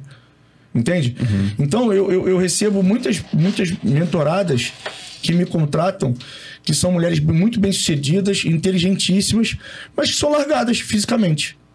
E ficam putas. Porque elas são bem-sucedidas, elas têm grana, elas, elas são inteligentíssimas, mas o cara prefere olhar pra uma bunda. Entende? Por que, uhum. que você não vai malhar a bunda? Ao invés de reclamar que o cara olha pra bunda. Você fácil, quer mudar né? o custo do Rio, caralho? Isso é valor sexual de mercado. Entende? Ela quer impor pro mercado que a inteligência e a grana dela tenha valor. Mas não tem. Não, tem, mas o peso no. Não, não, não, não, não, não, exatamente. Não que não tenha, mas não é o primeiro valor do homem. Não é o primeiro valor do homem. Entende? Aquilo não é. Se ela tá perdendo por conta de um outro atributo, não adianta ela ficar de braço cruzado puta comigo e com o homem. Que ele, que ele prefere uma mulher mais bonita. Entende? Porque ela tem acesso à beleza. Hum. E eu não tô estipulando padrão de beleza. Porque eu acredito na beleza de todas as formas. De todas as cores, de todos os formatos. A pessoa que se sente bonita na forma que ela tem, no olhar dela, mano, ela reverbera isso pra caralho. Ela bota isso pra fora e qualquer um vai achar ela bonita, na, qualquer um vai achar o cara na autoconfiança, né? É, porque é, é, a forma, a autoestima é nossa, brother. Uhum. E as pessoas temem a, a medir a autoestima com a régua dos outros. Então eu não tô estipulando padrão de beleza. Mas se ela não se sente bela, se ela não se sente bonita, ela não vai botar isso pra fora. E ela estuda cada vez mais, ela ganha cada vez mais dinheiro para tentar tapar esse buraco. Não vai tapar. Não vai tapar. Então, então, o valor sexual de mercado é exatamente isso. É você entender o que é valor para o mercado, uhum. para o teu interlocutor. Porque se você tem um outro valor e você quer botar a goela abaixo dele, querido, Cara, eu diria até que, assim, ó, se tu pegar um, os, os, atributos que tu tem, eu acho que tu conseguiria até chegar numa nota, assim, pras, pras, pras pessoas, né? E cada atributo vai ter um, um valor maior ou menor e vai ser mais valorizado para outra pessoa de acordo com as, ó, talvez os gostos pessoais dela, mas também aspectos genéricos. Por exemplo, um homem normal, talvez o peso da aparência seja um peso 2, enquanto uhum. que o peso da inteligência seja um peso 1 um, e outro peso seja um peso meio, né? Sim. E tu faz e pessoas muito discrepantes nunca vão dar certo. Tipo, isso acho que deve acontecer muito até quando tem duas pessoas num relacionamento e uma começa a se desenvolver muito e começa a se sentir frustrada por estar com uma pessoa que tá abaixo, assim, né? uhum, né? Uhum. Não sei se tu recebe esse muito, tipo de coisa muito. assim. Relacionamento tipo... é soma, né, cara? Se, se você tá se desenvolvendo demais, a outra pessoa tá parada, é... primeiro que gera uma distância muito grande e a outra que essa aqui não tá recebendo nada dessa aqui. Né? Então a coisa começa a perder o sentido. Como relação, uhum. a coisa começa a perder o sentido. Então, muita gente fala, Cobra, você fala isso é, sobre a beleza e tal, cara, mas tem, tem várias pessoas feias que se relacionam e estão super felizes. Feia para você. Pergunta pro outro se ele não acha ela linda. Pergunta pra ela se não acha uhum. ele lindo. Entende? A gente, a gente teima em, em, em, taxar como verdade aquilo que a gente só que a gente vê, aquilo que a gente acha, aquilo que a gente pensa. Então o que é bonito para você não é bonito para o outro. É, e ou a pessoa tem outros atributos tão desenvolvidos que no peso para outra pessoa compensa. É, eu tava até dúvida, pensando, tu, tu deu o exemplo da mulher que é muito bem sucedida, muito inteligente e tal, e não, não, não cuida tanto da beleza. Mas, tipo, o, o reverso também acontece, tipo, a mulher que, pô, só se preocupa com ir na academia, procedimento estético e tal, e, e foda-se, tá ligado? Pra parte, pra todo o resto. Então, vamos, vamos, vamos fazer uma, uma, uma situação hipotética aqui.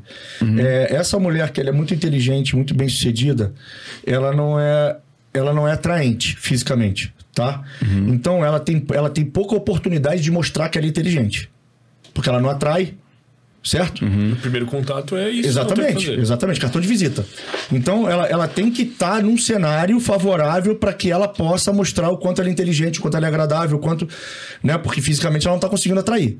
Então ela tem esse, esse, esse, déficit da atração e mas depois que ela atraiu uhum. de alguma forma ela pode, é, ela pode for aquele aquele encontro às cegas. exatamente, exatamente. E, e, a mulher que só pensa na, na estética, uhum. ela tem pouco conteúdo. Então ela vai ter um, ela é uma vitrine foda com a loja vazia. Entendi. O cara entrou, porra, mó gata, e aí no segundo encontro fala, porra, mano, mas ela é só bonita, brother. Chata pra caralho, burra, e a coisa se esvai. Então, você vê que a vitrine sozinha não sustenta e que, uma, que, e que um conteúdo não atrai. Você precisa se desenvolver em todas as partes, né? Senão você fica manco.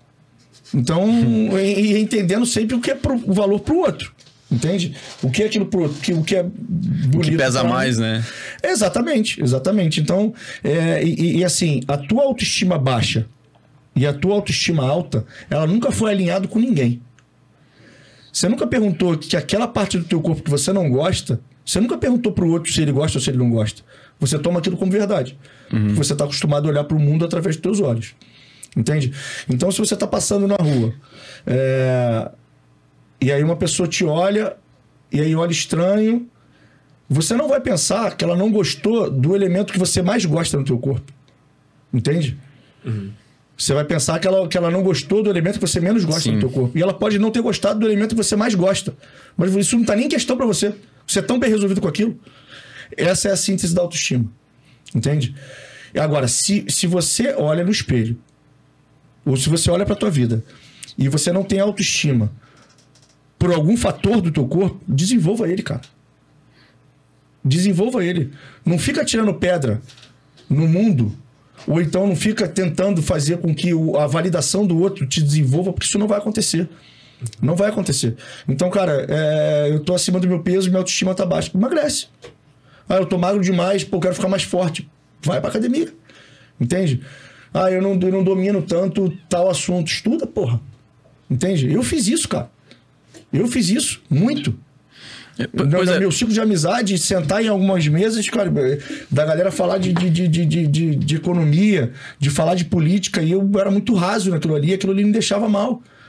Eu comecei a estudar para que eu sentasse naquela mesa e me sentisse potente, me sentisse bem. Entende? Agora falar, pô, meu nego chato pra caralho, só fala da parada. Chato pra você, ô burro. Porra, vai se desenvolver, caralho.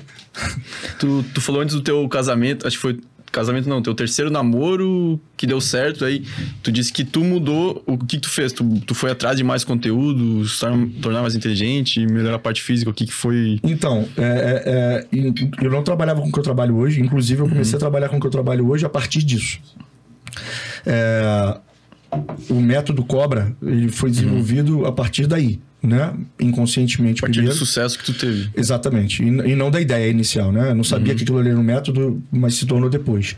É, eu saí de casa, a, a Dani é uma mulher muito fria e, e não é de elogiar muito e tal. E aí, na minha cabeça, ela não, não, não me fazia carinho, não, não me elogiava, na minha cabeça ela não me amava. Na minha cabeça ela não me amava. Eu não conhecia as cinco linguagens do amor, tá? Não conhecia. Então, como eu não era amado da forma que eu estava acostumado, eu desconfiava do sentimento dela por mim. Então, e isso começou a me, me deixar inseguro. Você vai fazendo uma conta idiota na tua cabeça, mas você vai fazendo.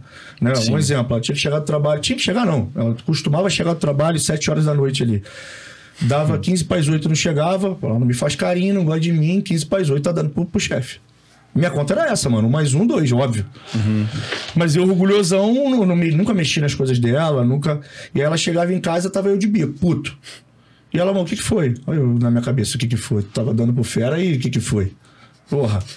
E eu puto pra caralho, e não falava, e, e aquela parada foi deixando o casamento azedo, cada vez pior e tal.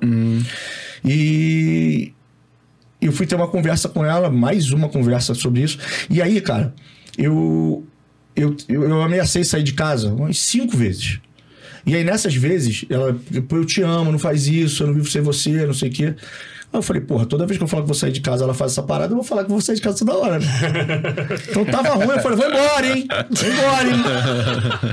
aí ela vinha, só que a parada vai perdendo força, né, bicho? Eu tô um moleque. Você tá trocando sem nada muitas vezes. Exato. E aí, a, a última vez eu tava conversando com ela, eu falei, cara, porque eu acho que é melhor ir embora e tal.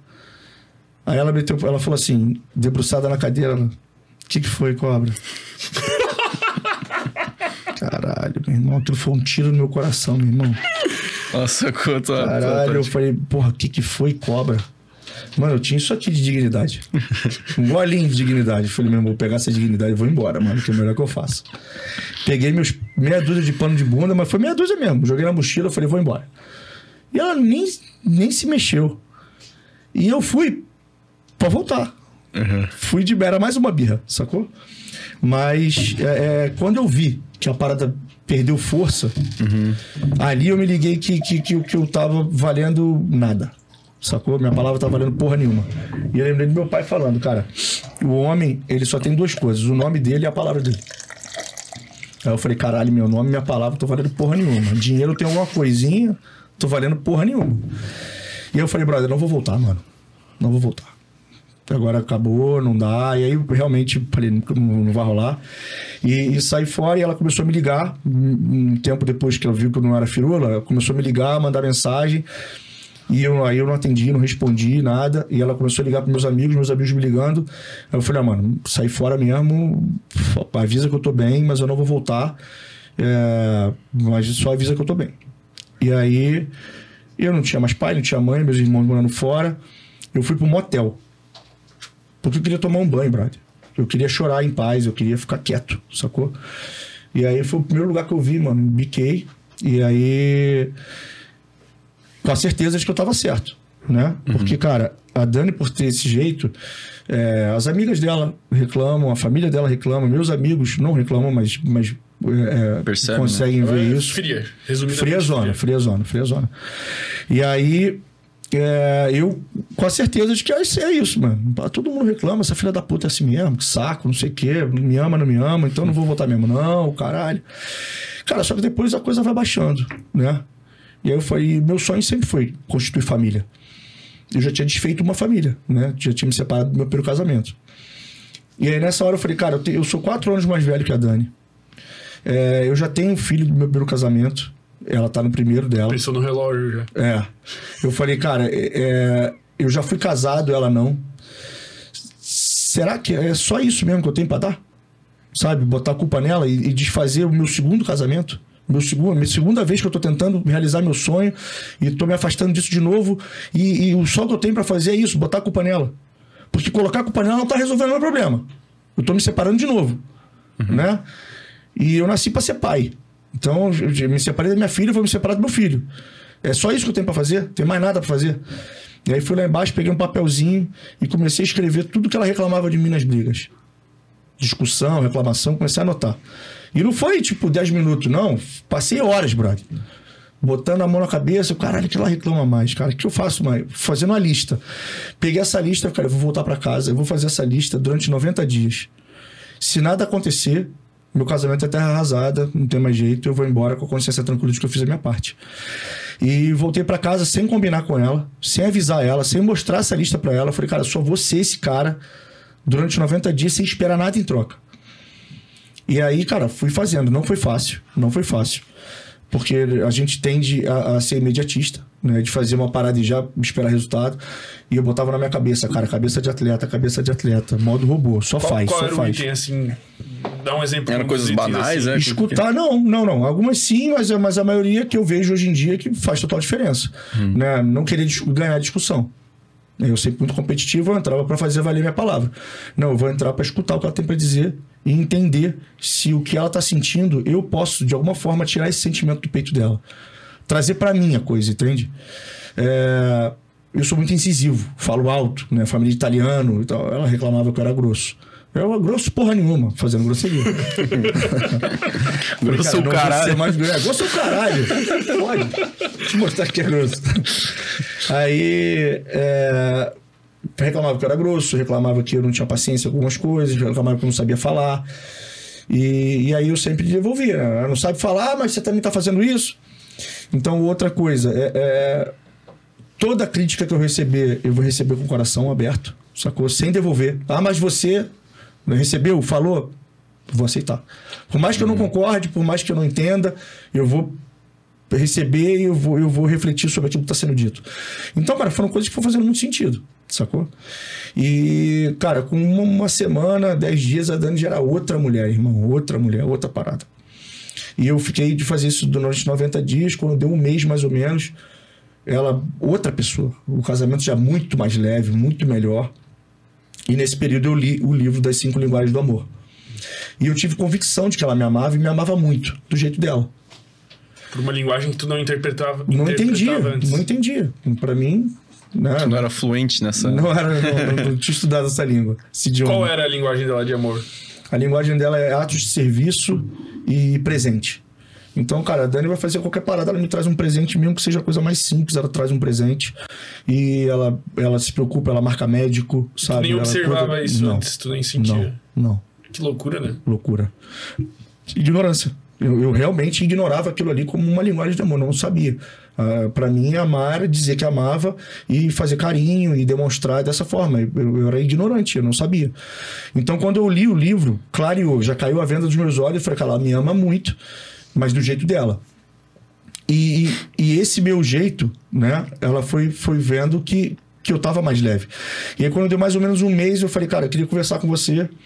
Ela, tipo, pô, tá tudo bem, vai embora de novo. Toda vez que eu falo que ia conversar com ela, toda vez que eu puxava o assunto pra conversar, eu ia embora. Botava a fralda, pegava minha chupeta e vou embora. Aí é, eu falei, cara, o que, que aconteceu pra você ter mudado tanto? Por que, que você tá tão desse jeito? Aí pontuei, né? Porque você tá assim, assim, por que, por que você mudou tanto? Ela se emocionou muito esse dia e ela falou, cara, não tem como. Vendo a tua disposição em fazer dar certo, né? Como se você estivesse rema- sentado no barco remando em direção à meta e eu não sentar junto para fazer a mesma força que você, entendeu? Então eu vi você desarmado, eu vi você disposto, eu vi você fazendo diferente, eu vi. Então não tem como. né? Bateu em mim, eu, eu tô junto, eu quero fazer dar certo. Então é isso, ninguém muda ninguém falando. A gente muda o mundo sendo uma pessoa melhor, sendo o exemplo, né? E, e- e a gente ensina nossos filhos exatamente como exemplo, não com o que a gente fala. Então não adianta falar pro teu filho não mentir e ele atende o telefone e você fala, papai tá não, papai tá não. Tá vendo que você tá mentindo. Então o exemplo é que ensina, o exemplo é que muda o outro, entende? Então é óbvio que tem casamento que não tem mais amor, não tem mais tesão, não tem mais respeito. Né? Mas se você pode mudar alguém, é através do exemplo. Nunca da palavra. E as pessoas falam, falam, falam, falam, falam, Acho que falam. o grande lance é tu se responsabilizar por tudo, de certa forma, assim. Tipo, tu pensar, cara, se aquilo ali tá dando errado, é alguma coisa talvez que eu esteja fazendo. né? Sim. Cara, se responsabilizar por tudo, eu acho que é um fardo. Né? Eu não, não, não acho que fardo é, é, leve ninguém a lugar nenhum. Qual tu diria que é o termo correto? Não, não, não é termo. É, é, é imaginando sobre tudo. É, ti- eu vou fazer o melhor que eu Ah, tá, posso. entendi. sacou? Eu vou fazer o melhor que eu posso e vou ver o que vai dar. O Entende? que tá no alcance. É, porque assim, é, se responsabilizar por a fulana me traiu e a culpa é minha. Não, brother. Não, isso foi a decisão que ela tomou. porque- Entende? Então, se você se responsabilizar por tudo, você se desvia do foco. Entende? Você tem que se responsabilizar pelo que você pode fazer. E se desenvolver no que você pode fazer de melhor. Porque as pessoas são uma merda, como marido e como mulher, e aponta que o outro é uma merda. Então, brother, você tá apontando pro outro, mas você é uma merda. Entende? Essa mulher vai embora, você vai se relacionar com outra mulher e vai ser uma merda de novo, porque você é uma merda. Entende? E a mulher é a mesma coisa. Então se gasta muito pouco tempo em fazendo o que pode e tentando controlar o que não consegue controlar. Saca? Então, é- é- é, eu vejo isso com meus filhos. Minha filha tá com 12 anos, entrando na adolescência. Cara, eu vou dar pra ela o melhor que eu posso. Ela vai tomar a decisão dela com o que ela vai fazer. Entende? Agora não adianta eu tentar me descabelar porque ela vai beijar, porque em algum momento ela vai beber, porque em algum momento vão oferecer maconha, porque em algum momento ela. Caralho, isso é incontrolável. Se tu ficar pensando nisso, tu infarta. Exato. E aí inco- é você tentar controlar o incontrolável. E a insegurança vem exatamente daí. De você tentar controlar o incontrolável. Agora, se eu sou um, um puta exemplo pra ela, se eu mostro pra ela que eu tô do lado dela, que ela pode confiar. Cara, se mesmo assim ela tomar a decisão de fazer o errado, brother. O que eu podia fazer pra ser o melhor pai, pra ser o melhor exemplo, eu tô fazendo. Se não der certo, é a única forma de você fazer dar certo. Entende? Agora ficar se escabelando pra tentar controlar o incontrolável, não dá, cara. Não funciona. Pô, Saca? legal. Cara, é, tu, o, esse, essa história toda, né? Teve motivação, acho que principal o ciúme, né? Que tu sentia. É, tu falou ali a história que ela chegava mais tarde do trabalho e tal. Aí até trazendo um pouco do, tipo, o que eu passei. Eu, eu não tinha muito... Eu namoro, né? Faz um tempinho já. E mais no começo do relacionamento eu tinha problema com ciúme, tipo... De antes de ela namorar comigo, sabe? Eu não tinha tanto esse problema de insegurança... Tipo, eu meio que me garantia, mas eu ficava meio inseguro com, com o passado, tá ligado? E aí até isso foi, porra, zoou minha cabeça e depois com o tempo eu, hoje em dia eu tô de boa, mas eu não sei por quê, tá ligado? Tipo, pô, o que será que eu fiz sem saber que melhorou essa parte? Tu tem alguma ideia, assim, um motivo que pode ter feito isso acontecer? Vocês estão com podcast há quanto tempo? Podcast faz um ano e cinco Um ano meses. Um ano e meio. É. E tem e- e- e é similar com esse tempo de mudança tua, não? Não, não. É mais, mais, mais antigo. Mais Você já antigo. tinha melhorado antes? Sim, Bom sim. namoro faz uns 20 anos já. Pô, faz sete, sete e meio. Daí mais, era mais no começo, sim, um ano, dois. Então, cara, quando a gente começa a ter utilidade, por isso que eu perguntei do podcast, que é um projeto Sim, que vocês sim. têm, Ah, não, que poderia estar melhorando tua autoestima e a tua, tua sensação de, de produtividade. Uhum. Quando a gente tem utilidade para as coisas, né? Quando a gente é querido na nossa empresa, quando a gente é querido no clube que você treina e tal, você, você tende a se tornar mais confiante. Né? Porque a confiança ela não está atrelada ao teu relacionamento. Ela está ela tá atrelada a você. Você não confia em você, então você acha que ela vai te trocar. Entende? Então, por isso que eu perguntei do podcast, porque vocês têm um, pro- projeto muito maneiro Uhum. que você poderia estar se debruçando nisso, ver o resultado disso acontecendo, aquilo te traz Tu, tu confiança. meio que você- tá fortalecendo o pilar do, tipo, relacionado à parte profissional, né? Que nem tu disse Sim, sim, pilares. exatamente, que é a construção de, de nós, né? E, e o pilar da espiritualidade, ele não é, não é a espiritualidade da tua relação com Deus, é da tua relação consigo. De você quem, saber quem você é, né? Pelo que, que você quer ser lembrado, o que, que você está escrevendo aqui, qual é a marca que você está deixando nessa passagem.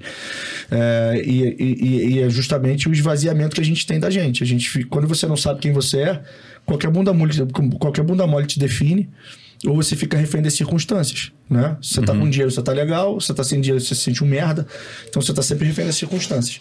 Então, cara, eu, eu não sei o que aconteceu na tua vida, mas a segurança, ela advém da, da utilidade. De você se sentir útil aonde você tá. Então, talvez você tenha mudado algo dentro do teu relacionamento, ou dentro da tua vida, com o exercício físico, ou alguma coisa que você tenha se sentido mais útil e você tenha melhorado o teu comportamento. É, E aí tem uma outra coisa, porque eu falei que, que, a, que a insegurança ela, ela é sobre nós, né? Sim. É, mas eu sou um cara seguro, tá? Mas a minha mulher ela tem um comportamento legal. Se ela muda o comportamento dela, um exemplo, ela começa a pegar o telefone mais virado para ela, aí vai pro banheiro, leva o telefone, e aí tá toda hora ligada no telefone. Aquilo ali vai me gerar uma desconfiança. Entende? O comportamento do outro, ele impacta. O comportamento do outro no relacionamento, ele impacta o, o- o que você sente. Então, no teu caso, ou ela parou de fazer algo que te incomodava, ou ela passou a fazer algo que, que supriu a tua necessidade. Então, por exemplo, no meu caso, eu me, me tornei mais seguro, mais seguro quando eu entendi que a linguagem do amor da Dani era outra. Saca? Eu parei de desconfiar do sentimento dela porque eu entendi que ela me amava de uma outra forma. Então, aquela, aquela coisa de, pô, ela não me faz carinho, ela não me ama. Não, ela não me faz carinho, mas ela faz isso aqui, o amor dela é dessa forma. Melhorou a minha, minha insegurança. Então, enfim, tô tentando é, entender com, Sim, o sim, recortezinho é. que você me deu Várias de, possibilidades. alguma, de algumas, algumas situações que podem ter acontecido que você melhorou nesse sentido. Faz sentido, bichão? Faz, pô, eu, mas eu acho que é mais a, o que eu passei a fazer. Eu acho que foi uma, uma época que eu passei mais, sei lá, mais me preocupar comigo, parte profissional principalmente. É isso. bem Porque é provável. essa parada, né? Às vezes, por exemplo, o cara não tem um corpo legal, ou a mulher não tem um corpo Uhum. legal, e fala, pô, o cara tá seguindo um monte de gostosa e tal. Cara, se você tem essa insegurança, por que, que você não fica uma gostosa? Sacou? Porque você não vai malhar, mano. Você não vai pra academia ficar fortão. Uhum. Ou E- tenta, né? Ou começa, pelo É, menos. não, não, começa. tentar, você vai conseguir. Se você fizer o que tem que ser feito, você vai conseguir. Uhum. Um pouco mais de dificuldade se a tua genética não for fodona, né? Se você tiver muito acima do peso, vai demorar um pouquinho mais. Mas, brother, é um, é um, é um, é um, é um, é formato pra você ficar desse jeito. É Uhum. uma conta matemática pra você ficar forte ou você ficar gordo. Entende? Uhum. Então, se é um valor pra você, vai pra cima, bicho. Se você não acha que tua mulher te, te admira porque você não tem uma faculdade, porque você não é bem sucedido profissionalmente, pô, vai atrás disso, brother. Porque isso não é só um valor pra ela. Se tá machucando em você, é um valor pra você também. Sacou? Porque, cara, sou flamenguista, amo futebol, sou pai pra caralho, sou marido pra cacete, respeito, valorizo ela, sou bem sucedido profissionalmente, financeiramente, meus amigos e tal. Se ela não me ama porque eu sou flamenguista, mano. Porra. Ela é flamenguista? Ela é, mas ela não liga muito pra futebol. É. Mas enfim, Sim, mas sim, se ela for fazer uma parada que não é valor pra mim, dúvida. pô, brother, vai lá. Gente pronto. Tu, qu- quais são os motivos que tu acha que levam a uma traição? Assim, tu acha que eles são diferentes pra mulher de- do que pro homem, por exemplo? Porque às vezes tem Tem um, um- ditado, assim, meio popular, assim, tipo, que o homem trai meio que por sexo, por uma questão mais física, e a mulher trairia por uma necessidade mais emocional. Sim, eu concordo. É, mas isso está mudando. Essa, essa, essa distância está diminuindo. né? As mulheres hoje em dia estão traindo é, muito mais do que traíam antigamente e, e também pelos mesmos motivos. né? A mulher está tá, tá indo atrás de coisas mais rasas do que o homem. Mas eu costumo dizer, cara, que o, o- a mulher tem a chave do sexo e o homem tem a chave do casamento. Saca? A mulher que decide quando vai transar, né? Isso é valor do caralho pro homem, a mulher que tá com essa chave na mão. Mas a mulher que quer casar pra cacete, quem tem essa chave é o homem. Entende? Então, de novo, são valores, né? Mas o que faz o- as pessoas traírem, é, eu acho que tem muito a ver com caráter e com fraqueza. Sabe? Porque se meu casamento não tá legal, pô, eu posso terminar, bicho. Eu não preciso trair. Tá ligado? E se meu casamento tá legal e eu tô traindo, é porque eu tô atrás de alguma coisa que o casamento não me dá. Né? E, e no caso do homem, e aí sim tem essa diferença, no caso do homem, ele, ele trai muito mais por uma questão da sociedade dele se sentir fodão. Porque se o homem tá casado, né, ele não tem a fama de fodão. Se o cara tá comendo um monte de mulher, ele tem a fama de fodão. Então você quer, você quer, um, você quer segurança, você quer um casamento, você quer é, longevidade ou você quer ser fodão? Você quer ser fodão, você tá, você tá enganando os outros, brother. Entende? E, e a mulher, ela, não, quando ela tá casada, normalmente ela trai quando ela não tá tendo assistência. Mas ela pode terminar também, né? Não precisa trair. Sim. Ela pode separar. Ambos, né? Então, É, então é aquela coisa, ela quer segurança e quer ser feliz. Ou seja, ela dá pros outros, mas ela quer a segurança de estar no casamento. Só que ela tá dando um tiro no pé. Entende? Porque ela não tá feliz e ela não tá segura. Né? Porque ela faz aquilo, ela se sente culpada e volta pra casa naquele relacionamento merda, que não resolve a parada. Entende? Mas eu acho sim que a mulher trai muito mais por uma questão emocional, de, de, de, de carência, e o homem trai muito mais por uma questão de, de, de insegurança no sentido de, de, de se sentir fodão perante os amigos. Entende? E eu traí muito, brother. Traí muito. Eu era um merda. Até meus 23 anos, eu, eu, eu era danado. namorava e avacalhava. Avacalhava, avacalhado. Era terrível. E eu. E era exatamente por isso. Era exatamente por isso. Eu, eu traía e mostrava pros amigos. Entendeu? Era isso. Eu, eu sucumbi, eu fui esse cara durante 23 anos. 23 anos não, porque eu não comecei a transar com zero. Mas, mas né, a partir do momento que eu comecei a me relacionar, eu, eu, eu, eu fui esse cara durante um tempo. E com essa sensação, né, de ser fodão pros amigos. É, e somado ao próprio prazer carnal também, que é. Mas você não precisa estar namorando, bicho. Prazer carnal você vai ter solteiro. Sim, entende? jeito, É, né? exato. Você não precisa estar namorando pra.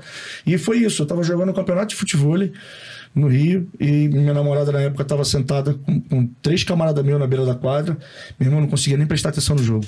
Com medo dos caras falar merda. Que era tanta mentira que eu contava. Era tanto balão que eu dava. Tu já tava. Tava desesperado, irmão. Tava desesperado, com medo dos caras falar merda. E aí acabou o jogo, eu fui pra água e esse dia eu falei, eu decidi, eu falei, cara, eu não quero mais viver isso. Cara, meu telefone tava sempre virado pra baixo. Eu sempre levava o telefone pro banheiro. Era um inferno, bicho. Eu não- já, já, já não sabia mais que era verdade, que era mentira, Fermento. Horrível, irmão. Não lembrava nem as histórias que tinha Não, contado. não, não, não, não. É. E eu contava uma mentira pra cobrir a outra, aí era um. Eu... E aí esse dia eu, eu falei, cara, se eu quiser putaria, se eu quiser piranhar, eu vou ficar solteiro. Agora, se eu for me relacionar com alguém, cara, eu vou, eu vou andar correto, porque eu não quero mais isso pra mim. E, e ela já tava meio que, pá, assim, tipo, tu acha que a, outra pessoa sente um pouco, assim, esse Ah, sente, de... sente, sente, sente. Mas, Cara, você não passa confiança, bicho. Teu telefone virado pra cá, você leva o telefone toda hora pra lá. Você tá sempre alerta. O outro sente isso, cara. Claro que sente, claro que sente. Mas eu, esse dia foi a decisão que eu tomei e foi muito egoísta essa decisão, confesso. Foi pro meu bem-estar. Falei, cara, se eu for namorar agora, vai ser fiel, porque eu não quero mais viver escondido, eu não quero mais telefone, eu não quero mais viver desse jeito. E se for pra piranha, eu vou ficar sozinho. E, e tu acha que uma traição, ela é perdoável? Em, em quais circunstâncias tu diria que uma traição é perdoável ou não é perdoável? Quando descoberta, assim, por exemplo. Cara, isso é muito delicado, cara, porque isso é uma capacidade de cada indivíduo de perdoar. Saca? Eu perdoo, mas eu não continuo junto. Eu não tenho essa capacidade. Porque eu sou muito dedicado à minha família, à minha esposa, muito. Eles são a minha vida. Se a Dani faz uma parada dessa, eu não vou continuar sendo esse cara. Entende? Não que eu não vou me dedicar, não, mas assim, de novo, quando ela estiver no trabalho e hoje, eu tô tranquilo que ela tá trabalhando, eu vou ficar naquela, será que tá? Uhum. E aí a minha vida vai começar a virar um inferno. Entende? Uhum. E aí qualquer coisa, você começa a procurar pelo em ovo. E aí eu não quero ver desse jeito. Eu não sei uhum. ser feliz desse jeito. Eu não consigo, eu não tenho essa capacidade de botar uma pedra numa parada que aconteceu. E porque assim, a pessoa teve a capacidade de fazer aquilo. Então ela é capaz, ela foi capaz de fazer aquilo. Então, eu não consigo, a partir daí, continuar com uma pessoa na intensidade que eu, que eu tenho. Então eu não consigo, mas eu trabalho com muitas pessoas que foram traídas e resolvo muitos casamentos nesse sentido, porque eu sei o que você tem que fazer, qual o caminho que você tem que seguir. Né? Realmente deixar isso para trás e, e, e, tocar a vida daqui para frente a partir daí, entende? Mas, mas é. isso é muito pessoal. Uhum. Entende? Porque tem gente que acha que só tra... É, ela tava trocando mensagem com um cara há um tempão e tal, mas não transou, não. Tranquilo. Gente. então é, é, o valor de cada um, entende? Uhum. Transou, não transou, beijou, não beijou, falou, não falou. Então tem, tem mulheres que me procuram quando o cara me, me traiu, mas era com puta. Tranquilo, tranquilo. Então não teve sentimento para ela, entende? Foi uma coisa carnal. Entendi. Aí pelo outro, é, a mulher trocou mensagem com o cara, mas não transou. então para ele tá de boa. Então assim, é valor de cada um.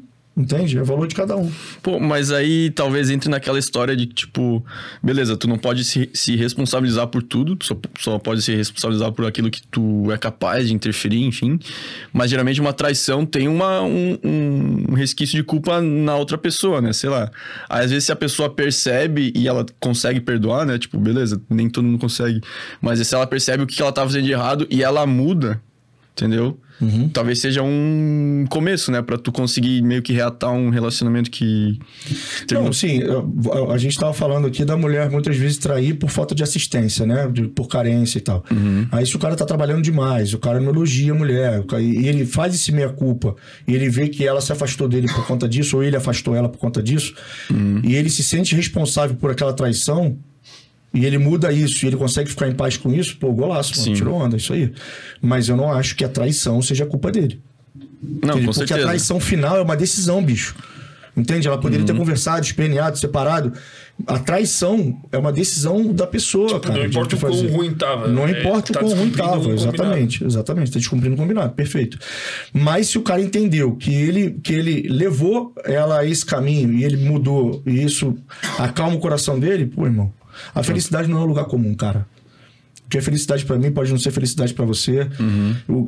É, é, muito individual isso. Então, de novo, a gente não pode automatizar decisões. Né? Fulano fez isso, eu vou fazer igual. A gente pode se inspirar, modelar, né? Ouvir aqui esse podcast e falar, porra, aquilo ali que o cara falou faz sentido para mim. Aquilo que ele, que ele falando, eu entendi, legal, mas para mim eu não conseguiria fazer isso. É isso. Uhum. tô falando para vocês. Eu trabalho com casais que têm traição e eu resolvi. Muitos. E eu não conseguiria fazer.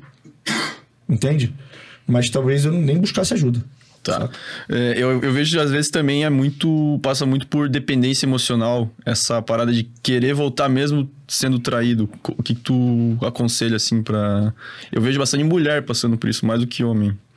Mais, mais, mais do que homem. Cara, dependência emocional é uma parada que tá assolando, sei lá, 80% do, do, do, dos relacionamentos que não estão legais, uhum. se você vai investigar ali, tem dependência emocional. Então, a dependência emocional, de novo, é justamente você se debruçar em cima de um pilar. Entende? Aí você fica dependente daquilo. Porque uhum. você não tem mais nada rodando. Né? Você não tem mais nada, você só tem aquilo ali. Aí você fica o tempo inteiro esperando que aquela pessoa te mande a mensagem, aquela pessoa te faça carinho, que aquela pessoa, porque você não tem mais isso de ninguém. Entende? Uhum. Então a dependência emocional é, é, é, justamente você abrir mão da tua existência e viver para um relacionamento. Né? Então tudo que aquela pessoa faz é o que importa para você. Se, se você. E, e muitas mulheres, cara, estão no shape, tão lindas e tal. Mas aquele cara não elogia. Entende? Uhum. Então, é, o, só, o, a única coisa que importa é a opinião dessa pessoa. Então, o, o conselho que eu dou para essas pessoas se debruce sobre sua vida. Uhum. Entende? Você está você tá colocando carga só em cima de um pilar. Isso não é saudável para você nem para o outro. Entende? Porque você imagina, você está namorando com uma pessoa e aí você está aqui, né, no podcast, trabalhando. Uhum. E aí você saiu, cara, tem um 30 mensagens. Cadê você? É, é ruim para você. Mas também é ruim pra ela que tá lá esperando a cada minuto, né? Caralho, não tá, tá online, não tá, tá, tá aqui, não tá. Entende? Então, o, o conselho que eu dou pra dependência emocional é que ela equalize equilibre os pilares da vida dela para que ela tenha uma vida saudável. Porque você se debruçar em cima de um só, você vai ficar capenga e vai tornar o outro capenga também. É, com certeza. E, e o que, que tu acha de relacionamentos poligâmicos? Tu acha que é um caminho bom aí? Tu já atendeu um trisal? Ou... Já, já. Meu Deus. Já, já atendi. Na verdade, eu nunca atendi é, trisal, nunca não. Eu sempre atendi casais que têm um relacionamento aberto, poligâmico, né? E, e, e foi muito rico pra mim por entrar nesse universo, porque a sensação que eu tinha, e era só uma sensação, não um julgamento, de que era meio que putaria. Sacou? E não. É, é é, não só é? te- não, só tem uma regra diferente. Mas tem regra. E quando você infringe a regra, você traiu. Entende? E cada, e cada casamento aberto tem uma regra.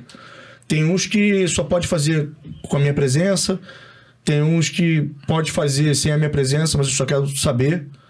Tem outros que eu preciso validar. Né? Pô, aquele fulano ali, ó, não, mete branca, pode ir. Né? Aquele ali, não, não, aquele não curte, não. Então, é, são regras. Você vai estipulando ali dentro. Então, cara, tem, tem, tem um casal que, que, que só pode ter relacionamentos com outros e, tem- e só pode ser com negro. Entende? Eles são negros e eles só podem se relacionar fora do casamento com negro. Se trair com branco, aí traiu pra caralho. Um japonês com um alemão, fudeu. Entende? Que loucura. Pois é, mas é a regra deles. É a regra deles. Entende? Faz sentido na cabeça deles de alguma forma. Entende? Então, é, você entrar nesse universo e entender que. é, que precisa ter regra, porque muita gente entra numa, numa relação dessa achando que, que qualquer coisa pode, entende? E não é assim. Não é assim. Inclusive, é, um deles, eu estava falando com eles há umas três semanas atrás. É, eles estavam numa festa, estavam me contando a história, estavam numa festa, e aí ela recebeu uma mensagem de outro cara, mostrou pra ele, ó, pô, tô indo sair com o cara tal, eu vou dormir lá, amanhã eu tô em casa. O cara, não, vai lá, vai lá, vai lá. Eu falei, gente, que coisa linda. Que loucura, velho. Que Pois- pois loucura. é, eu fico- E eu falei pra ele, falei, cara, vocês me desculpem, mas assim, a ignorância é minha, mas assim, Uhum. eu tendo a desconfiar do sentimento que vocês têm um pelo outro. Sacou? Porque, cara, eu jamais conseguiria fazer uma Uhum. parada dessa com a minha esposa, né? De, pô, vai lá e tá maluco. E aí ele fala, pô, e a gente também tende a desconfiar do amor de vocês. Porque o amor que vocês sentem pelo outro é só se o outro estiver só com você. Eu não, eu quero que ela esteja bem onde ela, que- que ela- onde que ela, que ela, que Uma ela posse, esteja. né? Exatamente. Ela, eu- foi isso. Eu, eu acho que o amor de vocês, eh, monogâmicos, não é amor, é posse. O nosso é amor de verdade, porque eu quero que ele esteja bem, mesmo que não seja comigo. Faz um pouco de sentido se não, faz total pensar, sentido. né? Faz total Aham. sentido. Mas eu não consigo viver. né? Pois é, o que eu tenho muita curiosidade, tipo, de tentar entender assim o que essas pessoas pensam diferente ou se elas tiveram, sei lá, uma infância diferente, viram. Provavelmente se uma pessoa tem os pais que tiveram um relacionamento, ela vai tender a Dificilmente, cara, a gente tem alguém que teve pais que teve um relacionamento aberto e falava pros filhos, né? De uma, uma questão cultural mesmo. Isso é uma coisa de, de você abrir, que você tem, é uma coisa mais nova. Né? O nego podia Sim. ter, mas era, era sigilo. Hoje em Entendi, dia, entendi. É mais aceito, mais. É, é. Então, não acho que seja muito uma questão cultural no sentido de ser familiar. Mas, assim, tem gente que tem alma livre, cara que não consegue ser feliz dentro de, de, de uma coisa presa. E aí tem outras pessoas que são livres, e aí, aí a linguagem é a mesma. Entende? O que elas sentem assim, é isso. São pessoas que têm uma alma livre. Eu consigo ser feliz tranquilamente dentro do meu casamento. Entende? Tem gente que não consegue, brother. Tem vontade Tem de comer outra preso, mulher, assim. é, mas, mas ama a pessoa, quer estar junto, quer ser parceiro e tal. E tem outras almas que são livres. Então, quando você fala um- um- uma pessoa que é poligâmica tenta se relacionar com um monogâmico, vai dar vai azedar pra caralho. Vai dar merda. Entende? Alguém vai sair chateado. Ou o cara- os dois. Ou os Ou os dois. Mas um vai sair muito puto, muito machucado, entende? Porque o que é valor pra um não é valor pra outro. Entende? Mas tem outras pessoas monogâmicas e tem outras pessoas poligâmicas. Então, quando você fala a mesma linguagem que o outro entende, ah, a coisa flui, entende? Pra mim, não. E eu, eu tratando esses casais e conversando a fundo com eles, cara, são pessoas incríveis e maravilhosas, cara. E como nós. Porque tem a, sen- a sensação que, que dá é que são pessoas piroca, piroca da cabeça. E não. Não, são pessoas com, com empregos formais, super bem-sucedidos. É tudo igual. É tudo igual.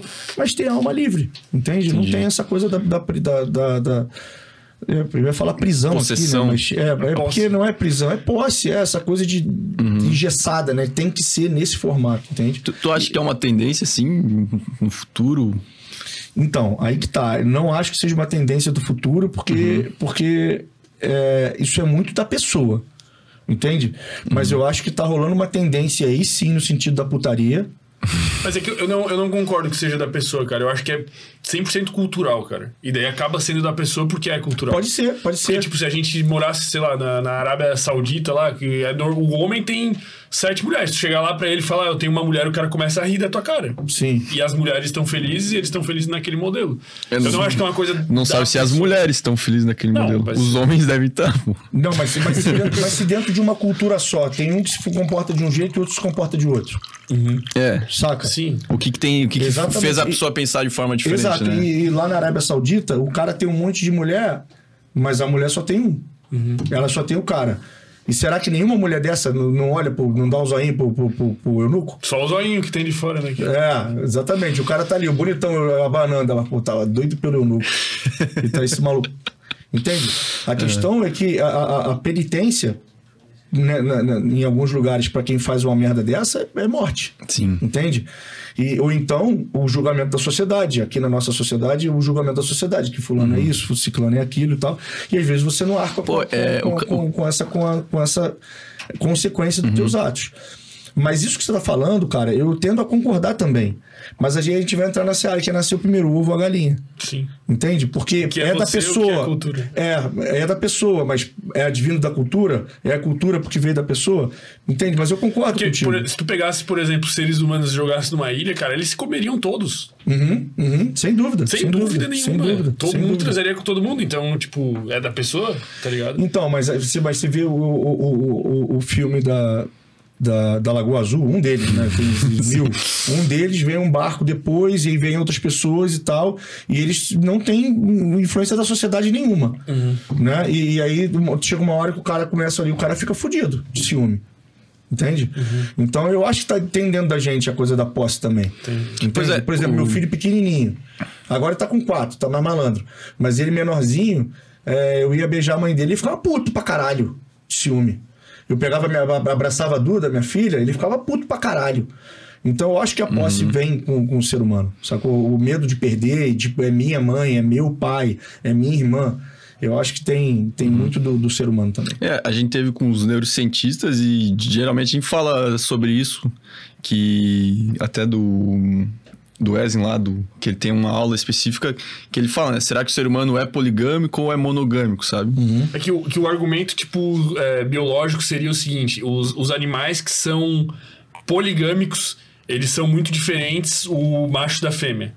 É, e os animais que são monogâmicos, que são, não, não são tão comuns, eles são muito semelhantes. Tipo, sei lá, pinguins. Tu pega um animal que tu olha, assim, tu bate o olho, tu não consegue discernir qual que é, tá ligado? Jacaré. Daí fica o questionamento. O, porra, o, o humano primata, velho, a gente é muito diferente da, da fêmea, assim, tanto pelo, pelo porte físico, Sim, alguns sim, mais, sim. outros menos. Mas tanto por, sei lá, é, Pelo, pelos é. e. Então, pô. tipo, teoricamente, biologicamente. Provavelmente. Mas não dá pra chegar na conclusão porque, tipo, a gente tem um...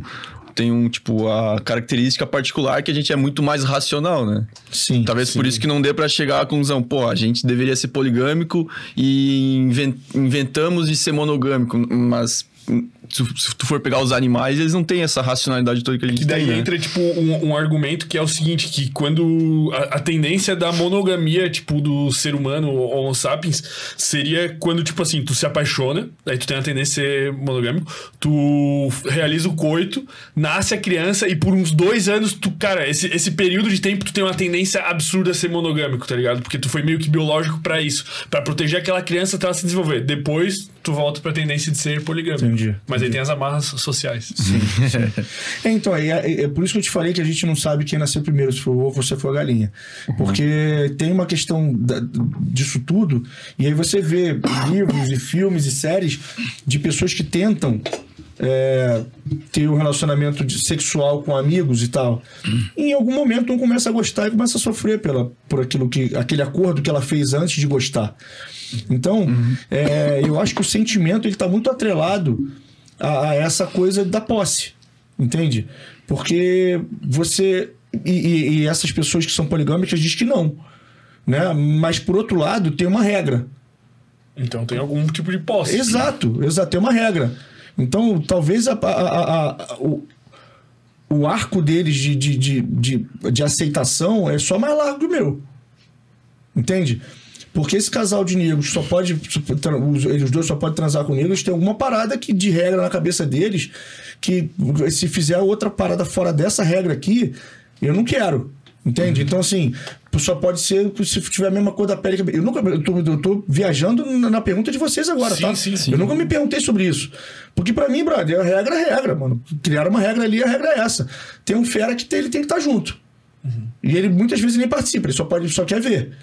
Tem um, tem um outro que a mulher só pode com mulher. E ele é, não pode com, só pode com mulher, mas quando ela tá perto, sacou? Que é a famosa suruba, organizada, mas é. mas cada regra é uma regra. Então, assim, eu, eu acho que de alguma forma tem a posse, tem o controle. Nenhum, nenhum deles que são felizes. é, e, e- e todos eles que me procuraram foram porque infringiram regras. E não estavam sabendo lidar com aquilo. Com a confiança e tal. Independente da loucura da regra. Exatamente, mas é a regra. E, e todos eles me procuraram porque alguém infringiu a regra. Sabe, não entendeu e não tá sabendo lidar com isso. Ou tem um, um dos casais que a mulher ela é monogâmica, né? Sempre foi, e ela, e ela sucumbiu a um desejo do cara, ficou bem com isso durante um tempo, mas estava começando a bater pino. Já não tava mais sabendo lidar com essa liberdade, sacou? Tava se sentindo piranha, tava se sentindo, sabe? Ela achou que começou a sofrer com a decisão passada dela, que era de agradar o outro. Mas, de novo, tô viajando na pergunta de vocês aqui, tá tentando achar o sexo dos anjos. Mas é, eu acho que, no fundo, é, sempre tem algum controle. Mesmo que poligâmico, sempre tem algum controle. E, e só me parece né, que é um pouquinho mais, ma- mais relaxado que o meu. Eu né, acho o nosso. que eu acho que pode ser também que todos os casais deveriam ter as próprias regras, digamos, mas como não existe esse, essa, essa cultura de conversar, ah, qual que é o limite, qual que é o limite para traição, é, sei lá, com capa ainda não é traição, sei lá, o pessoal briga com isso. Aham. Mas como ninguém, tipo, os casais geralmente não estabelecem isso, fica pegando a regra geral que a sociedade impõe como certa, né? Sim. Tipo, que daí varia para cada país, que é não nem conversar, enfim. Mas é, mas é muito bom isso, cara, porque assim, esse casal que eu te falei pra vocês agora, que o cara é, é, trai a mulher com, com prostituta e ela ficou puta, mas agora não liga mais, sacou? Acha que isso não é traição, e o cara é, não tem ciúme da mulher, eu propus pra eles um relacionamento aberto. Sacou? Eu Falei, gente, porque isso, isso, tá gerando briga. Você não liga dele com E vocês não querem terminar? Gera essa regra, ó. Prostituta pode e você, pô, tal parada pode. Sei lá, o que cada um. Uhum. Não, você tá maluco. Então, assim, às vezes o rótulo e o conceito, ele é mais pesado do que o ato. É. Né? Porque você vê que ela já tá aceitando. É, o cara Mas fica com fama de chifrudo, Não, né? não, não, não, não, isso eu não quero. Né? O cara foi com fama de chifrudo. Ah, o Will Smith é chifrudo. Exatamente, exatamente. Então é, é complicado. Agora, você precisa entender qual é o limite que você tem. Né? E, é e essa questão do limite, é, por exemplo, aos olhos de muitas mulheres, eu posso ter um relacionamento aberto com a minha esposa. Né? Porque eu tenho uma sócia aqui de Florianópolis. Eu vim, tô, tô no, no, no, no, coworking que ela trabalha ali, ela, tô, tô no apartamento e eu tô sempre em reunião com ela e eu, eu falo com ela o tempo inteiro no WhatsApp quando eu tô em São Paulo. E, cara, tem mulher que não permite nem oi pra mulher, mano. Entende? Eu fui à praia hoje dar um mergulho lá, quem fez as fotos, foi, eu- quem filmou foi a Monique, e aí me abraçou e tirou foto e tal. Aos olhos de quem é muito possessivo, olhar uma parada dessa e falar, meu irmão, a mulher desse cara é louca. Eu jamais deixaria o meu marido viajar para um outro lugar para ficar do lado do apartamento da sócia e fazendo reunião e ir pra praia e tirar camisa e tirar foto. Tá entendendo? Então qual é o limite da poligamia e, da- e o que que é a poligamia e, e a monogamia? Entende? Porque o crivo de cada um, brother, é Pois muito doido. Qual, qual que é o, tipo, tu tá aqui, no Exato, ponto que é não pode nem, doido. nem conversar, daí, ah, Dá a pode conversar. Dá... Exato. Aí chega um é- momento que, pô, não é mais monogamia. Pode, Então, né? é, isso aí. loucura. É isso aí. Entendi, Então, assim, eu tenho essa relação com, com, com as minhas clientes, com a minha sócia, Uhum. e, e justamente muito pela minha postura, minha esposa não tem ciúme disso. É, para muitos, eu tá maluco. Meu marido sair daqui de casa para passar uma semana do lado da, da sócia. Jamais, jamais. Agora, se eu chegar pra minha mulher e falar que a fulana, é, que o marido da fulana transa com, com prostituta e tá tranquilo pra ela, e eu falei, amor, de boa? Ela falou, tá maluco. Entende? Então é no calo de cada um. Qual é o calo de cada um? Não sei. Não sei. Tem que conversar, né? Mas de qualquer jeito é Exato. muito louco, cara. Porque, tipo, a, a, a traição carnal, se tu for pensar, tipo assim, fisicamente no que está acontecendo, é uma coisa insignificante de uma maneira, velho. Uhum. Tipo assim, vamos supor, tu vem aqui pra Floripa, tá? Não, não vou usar esse exemplo porque é um exemplo ruim. Vamos supor. é, Não é porque é ruim, porque minha minha mulher vai assistir. Uma, uma pessoa que namora, ela viaja e ela tem um, ela transa com outra pessoa e ela volta. Cara, fisicamente no relacionamento isso não faz diferença nenhuma, tá ligado? Sim. É tipo meramente um, uma, uma proibição. É isso, é isso. Acho que podemos É. trocar de assunto já. Acho que matamos esse assunto. Mas é porque, porque, é, você vai ver de cultura, né? A gente dá no Rio dois beijinhos, em São Paulo é um só. Brother, tem país que, não- como é que você vai encostar Aperta a bochecha em alguém, uma mulher que usa burca? Tá ligado? Vai Então o sexo, o facada. aperto de mão e o beijinho no rosto, e o selinho, e tem lugares que é selinho, tranquilo selinho. Entende? Entre Bom, homens aí. até. Oi? Não, até entre homens, Não, na na, Europa, na sim. Argentina, os Argentina. caras se dão selinho. É, né? tem lugar que de selinho não é a mesma co- conotação que é pra gente, entendeu? E, e aí você vai vendo que é só um. um- um- um- é, é muito frágil o que, que é traição, o que, que não é traição. Mas no fundo, a traição é você infringir, infringir um combinado. Cara, em São Paulo, eu fui semana passada, aí eu conheci um, um pessoal lá, e um cara, ele tinha um relacionamento poligâmico da seguinte forma: ele tinha uma esposa, ele tinha uma filha, e ele tinha uma namorada e um namorado. Mano, sei lá, eu fiquei tipo, eu demorei muito pra conseguir entender a situação, tá ligado?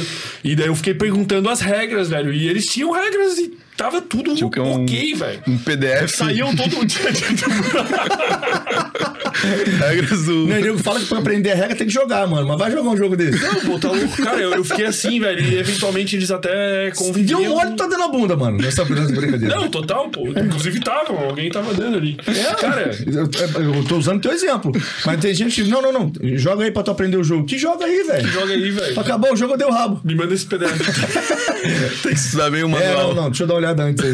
Mano, eu fiquei assim. Eu, eu, fiquei tipo assim. Eu gosto de conversar, né? Eu fiquei conversando assim até eu conseguir compreender as regras daquilo e entender como que era possível aquilo funcionar. E tinha uma filha, velho. É. Eu fiquei, mano, É perturbado. doido. Falei, caralho, São Paulo, velho. Loucura É total. loucura. Sinistro. Ah, Isso que é as diferentes culturas é- cosmopolitas. Pois é, tu já chegou a perceber alguma coisa assim de, de cidade pra cidade, assim, que muda muito Ah, dentro sim. do Brasil? Sim, sim, sim, sem dúvida, sem dúvida. Você vê que, que, que os grandes centros, né? Rio, São Paulo, Curitiba, Florianópolis, assim, é, Uhum. é uma parada.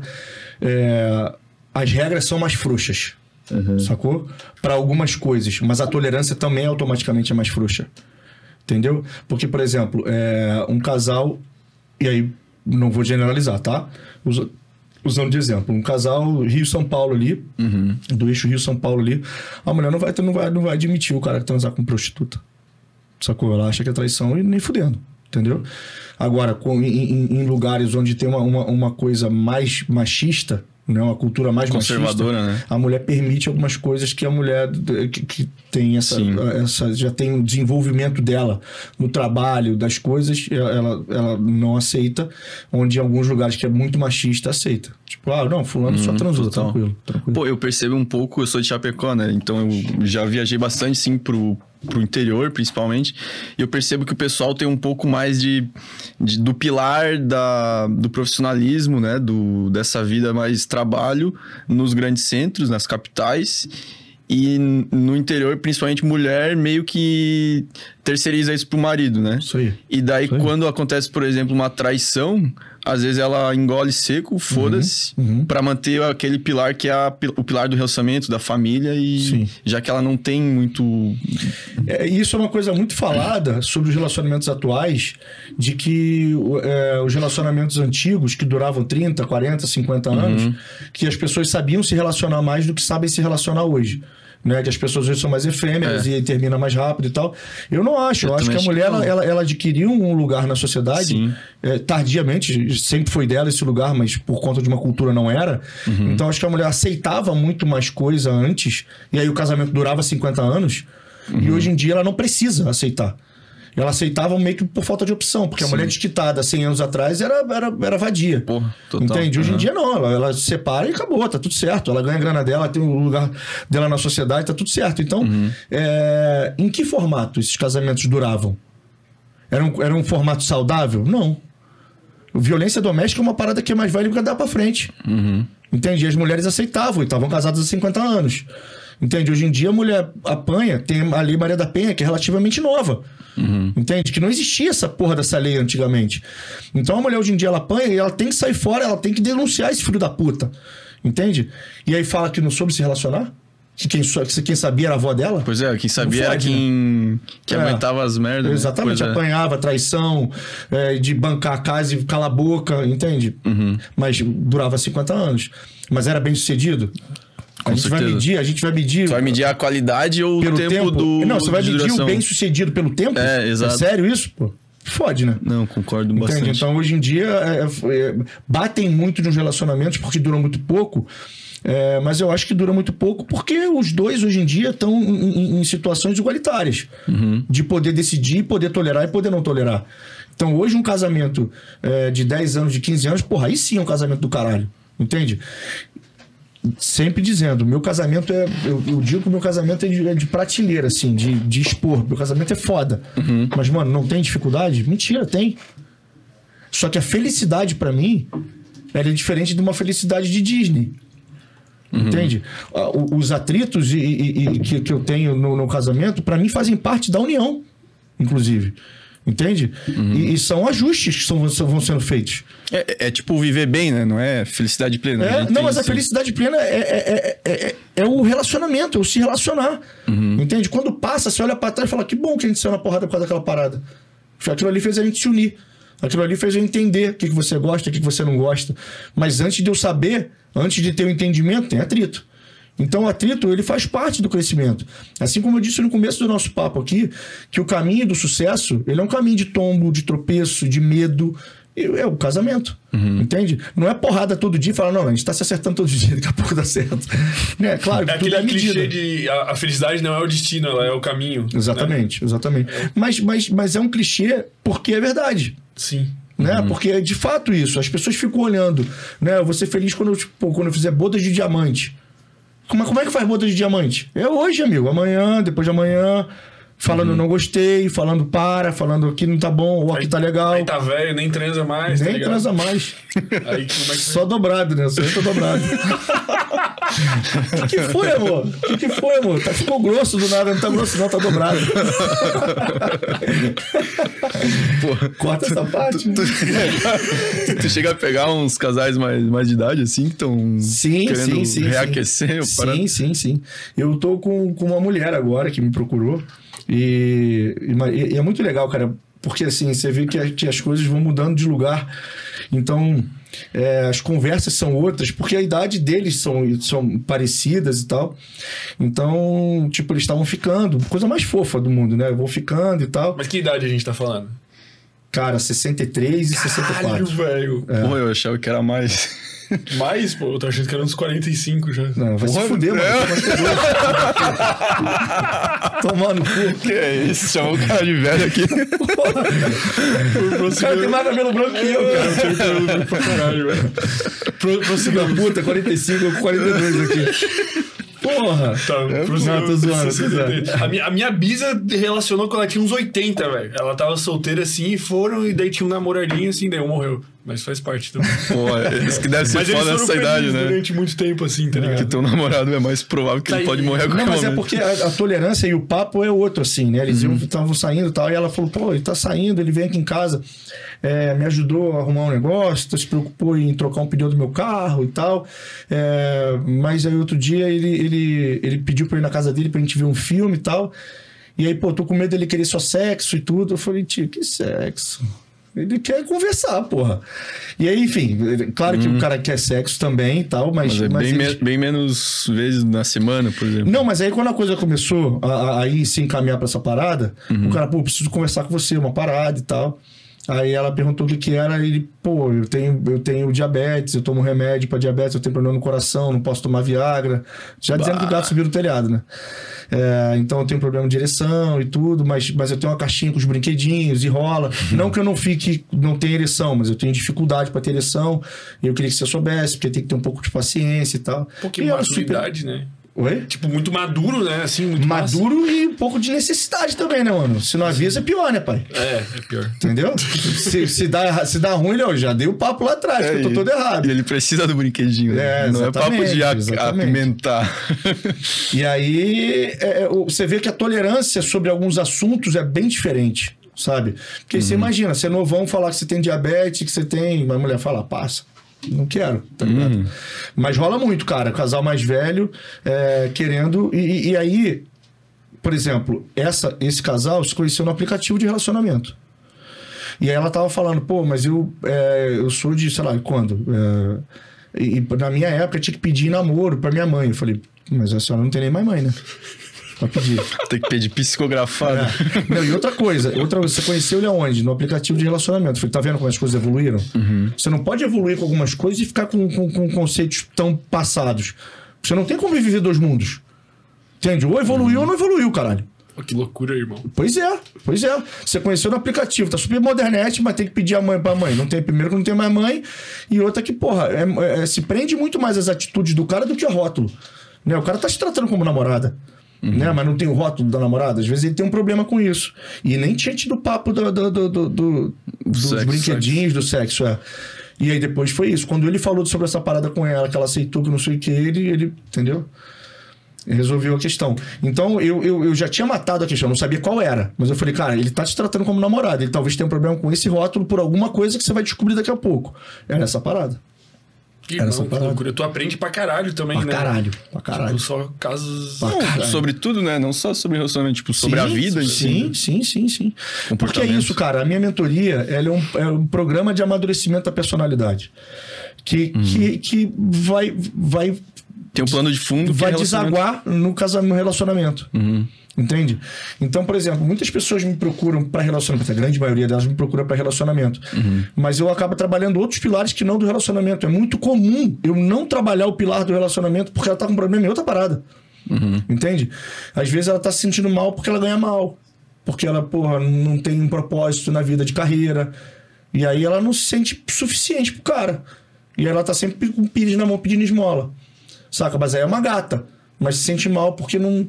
Então é, é muito comum eu trabalhar outros pilares que vão desencadear no, no, no relacionamento. Entende? Porque relacionamento ele é um reflexo de coisas que você é e comportamentos que você tem. Né? Ou que você não tem. Mas é, as pessoas querem, às vezes, o hackzinho, o truque. Né? Do- Caminho fácil, né? é, não, pra. Como é que eu chego na mulher? Como é que eu faço pra falar com o cara? Como é que eu faço pra que ele vire namoro e tal? Mas não é um hack, é um comportamento. É uma forma de enxergar a parada. Porque é aquela parada que eu tava falando pra vocês. Se o cara tá malhando, se alimentando bem, o cara tá com um corpo maneiro, o cara tá malhando, isso é é matemática. O cara tem, um- tem sonhos na carreira. O cara é dedicado a isso, tem a grana dele, tem os amigos dele. Meu irmão, os caras chegam na mulher que quiser, cara. E todas vão querer. É. Porque ele tá bem com ele, bicho. Agora o cara que tá gordolão. Fora do peso geral. É, sem grana. Sacou? Não para no emprego. Amigo do cara, meu irmão, o cara passa a madrugada comendo hambúrguer e jogando videogame. Sacou? Meu irmão, esse cara tem pânico de mulher. Ele pode fazer o curso de sedução que ele quiser. que ele Exatamente. Mas pode fazer o curso de sedução que ele quiser. E se ele vier falar comigo que ele não, que ele não, não consegue namorar com ninguém, eu vou trabalhar os outros pilares da vida dele que estão zoados. Mas tu dá uma dura assim, tu é meio grossão assim, né? Eu vi os stories ali, tu dá umas. Dou, dou. Dou, Mas mas é com fala, seu gordola. Não, não, não, não. Não, não ofendo. Não, não, mas tipo, tu dá a Não real. ofendo. Irmão, tu tem que ir pra academia. Eu faço que ele fazer- ver. Não, eu, eu- a- na minha mentoria, a, a primeira sessão é para entender a história dele. Né? Ele, cara, vai, esse cara vai me contar o que ele faz, porque, porque ele não chega em ninguém, porque ele não sai, eu vou entender. E já vou dar um panorama para ele. Pô, brother, e essa vida que você tá levando é, é, é para não ter ninguém. Entende? Porque o, o, o chegar na mulher é você estar de frente com o espelho. E, e a última coisa que esse cara quer, se, quer, quer é se ver. Entende? Então ele tem pavor de mulher, brother, porque pra ele é, é, é, é o termômetro do, do, do cuzão que ele é. Entende? Então, é, quando ele vem me procurar, a primeira sessão eu mostro para ele onde ele chegou daquele jeito. E aí no final da primeira sessão eu passo um exercício para ele que é o mapeamento dos quatro pilares. Para ele, para eu entender, para eu e ele entendermos aonde ele tá, aonde ele quer chegar e por que, que ele não chega, dos quatro pilares. E aí ele me traz isso na segunda sessão, eu começo a trabalhar, desenvolver isso com ele e montar um plano de ação prático, para que ele saiba exatamente o que ele tem que fazer para ele se tornar a pessoa que ele quer ser. Então, se ele está vindo com esse cenário, ele vai entender que ele precisa mudar os hábitos dele. Entende? Que ele fica jogando videogame a madrugada inteira e, e, e. Pô, se jogar videogame a madrugada inteira profissionalmente ganha grana com isso e tá feliz com isso, beleza, mano. Senão, daqui a pouco, do jeito que nega babaca, vai ficar me batendo porque não pode jogar videogame, porque não pode ser gordo. A questão não é essa. A questão é estar tá infeliz fazendo isso. Uhum. Sacou? É, é, é, é isso seu caminho contrário do que você tem que ir. Entende? E então é o que é felicidade para a pessoa, é o que é beleza para a pessoa. O, o, o, o, pilar da estética, eu peço para a pessoa ficar nua na frente do espelho e se perguntar antes de começar o exercício: essa imagem me representa? Justamente para não criar padrão estético. Uhum. Sacou? Porque eu não acredito em padrão estético, embora ele exista. Mas eu não acredito que todo mundo tem que chegar num padrão estético para se sentir bonito. Isso não, não acredito que seja verdade. Então, é um exercício da pessoa. Pô, então eu tô me sentindo. Tá, tá acima do peso, cara, mas eu me sinto lindo, tô ótimo. Tô... Beleza. Não tem resposta errada. É um mapeamento. É igual uhum. pedir um Uber. Né? Você pega, pra pedir um Uber, você bota o endereço que você tá e o endereço que você quer chegar. O, o exercício do mapeamento é a mesma coisa. Eu te pergunto onde você tá onde você quer chegar. Se você mente para você, eu vou te levar pro lugar errado. Entendeu? Se a pessoa mente pra si mesma, ela tá fazendo um mal. É, é Exato, isso, mas né, é muito comum, porque as pessoas não conseguem. As pessoas elas gostam de dar desculpas pro, pro fracasso, seja em uhum, relacionamento uhum. profissional, né? Exato. É bizarro. Mas é isso, assim, o, como eu falei lá no começo, o relacionamento ele é feito sobre, com duas pessoas inteiras. Uhum. Você precisa se construir como pessoa. E não ficar em cima do hackzinho, o que, que eu falo, é, quanto tempo eu demoro pra, resolver, pra, pra responder, é, com quanto tempo eu posso pedir de namoro. Brother, não é uma planilha, mano. É um organismo vivo. Você precisa saber como se posicionar em cada momento. Agora, você precisa estar o tempo inteiro bem. Bem. para que a pessoa não te defina. Sacou? Então, cara, eu amo minha esposa de paixão.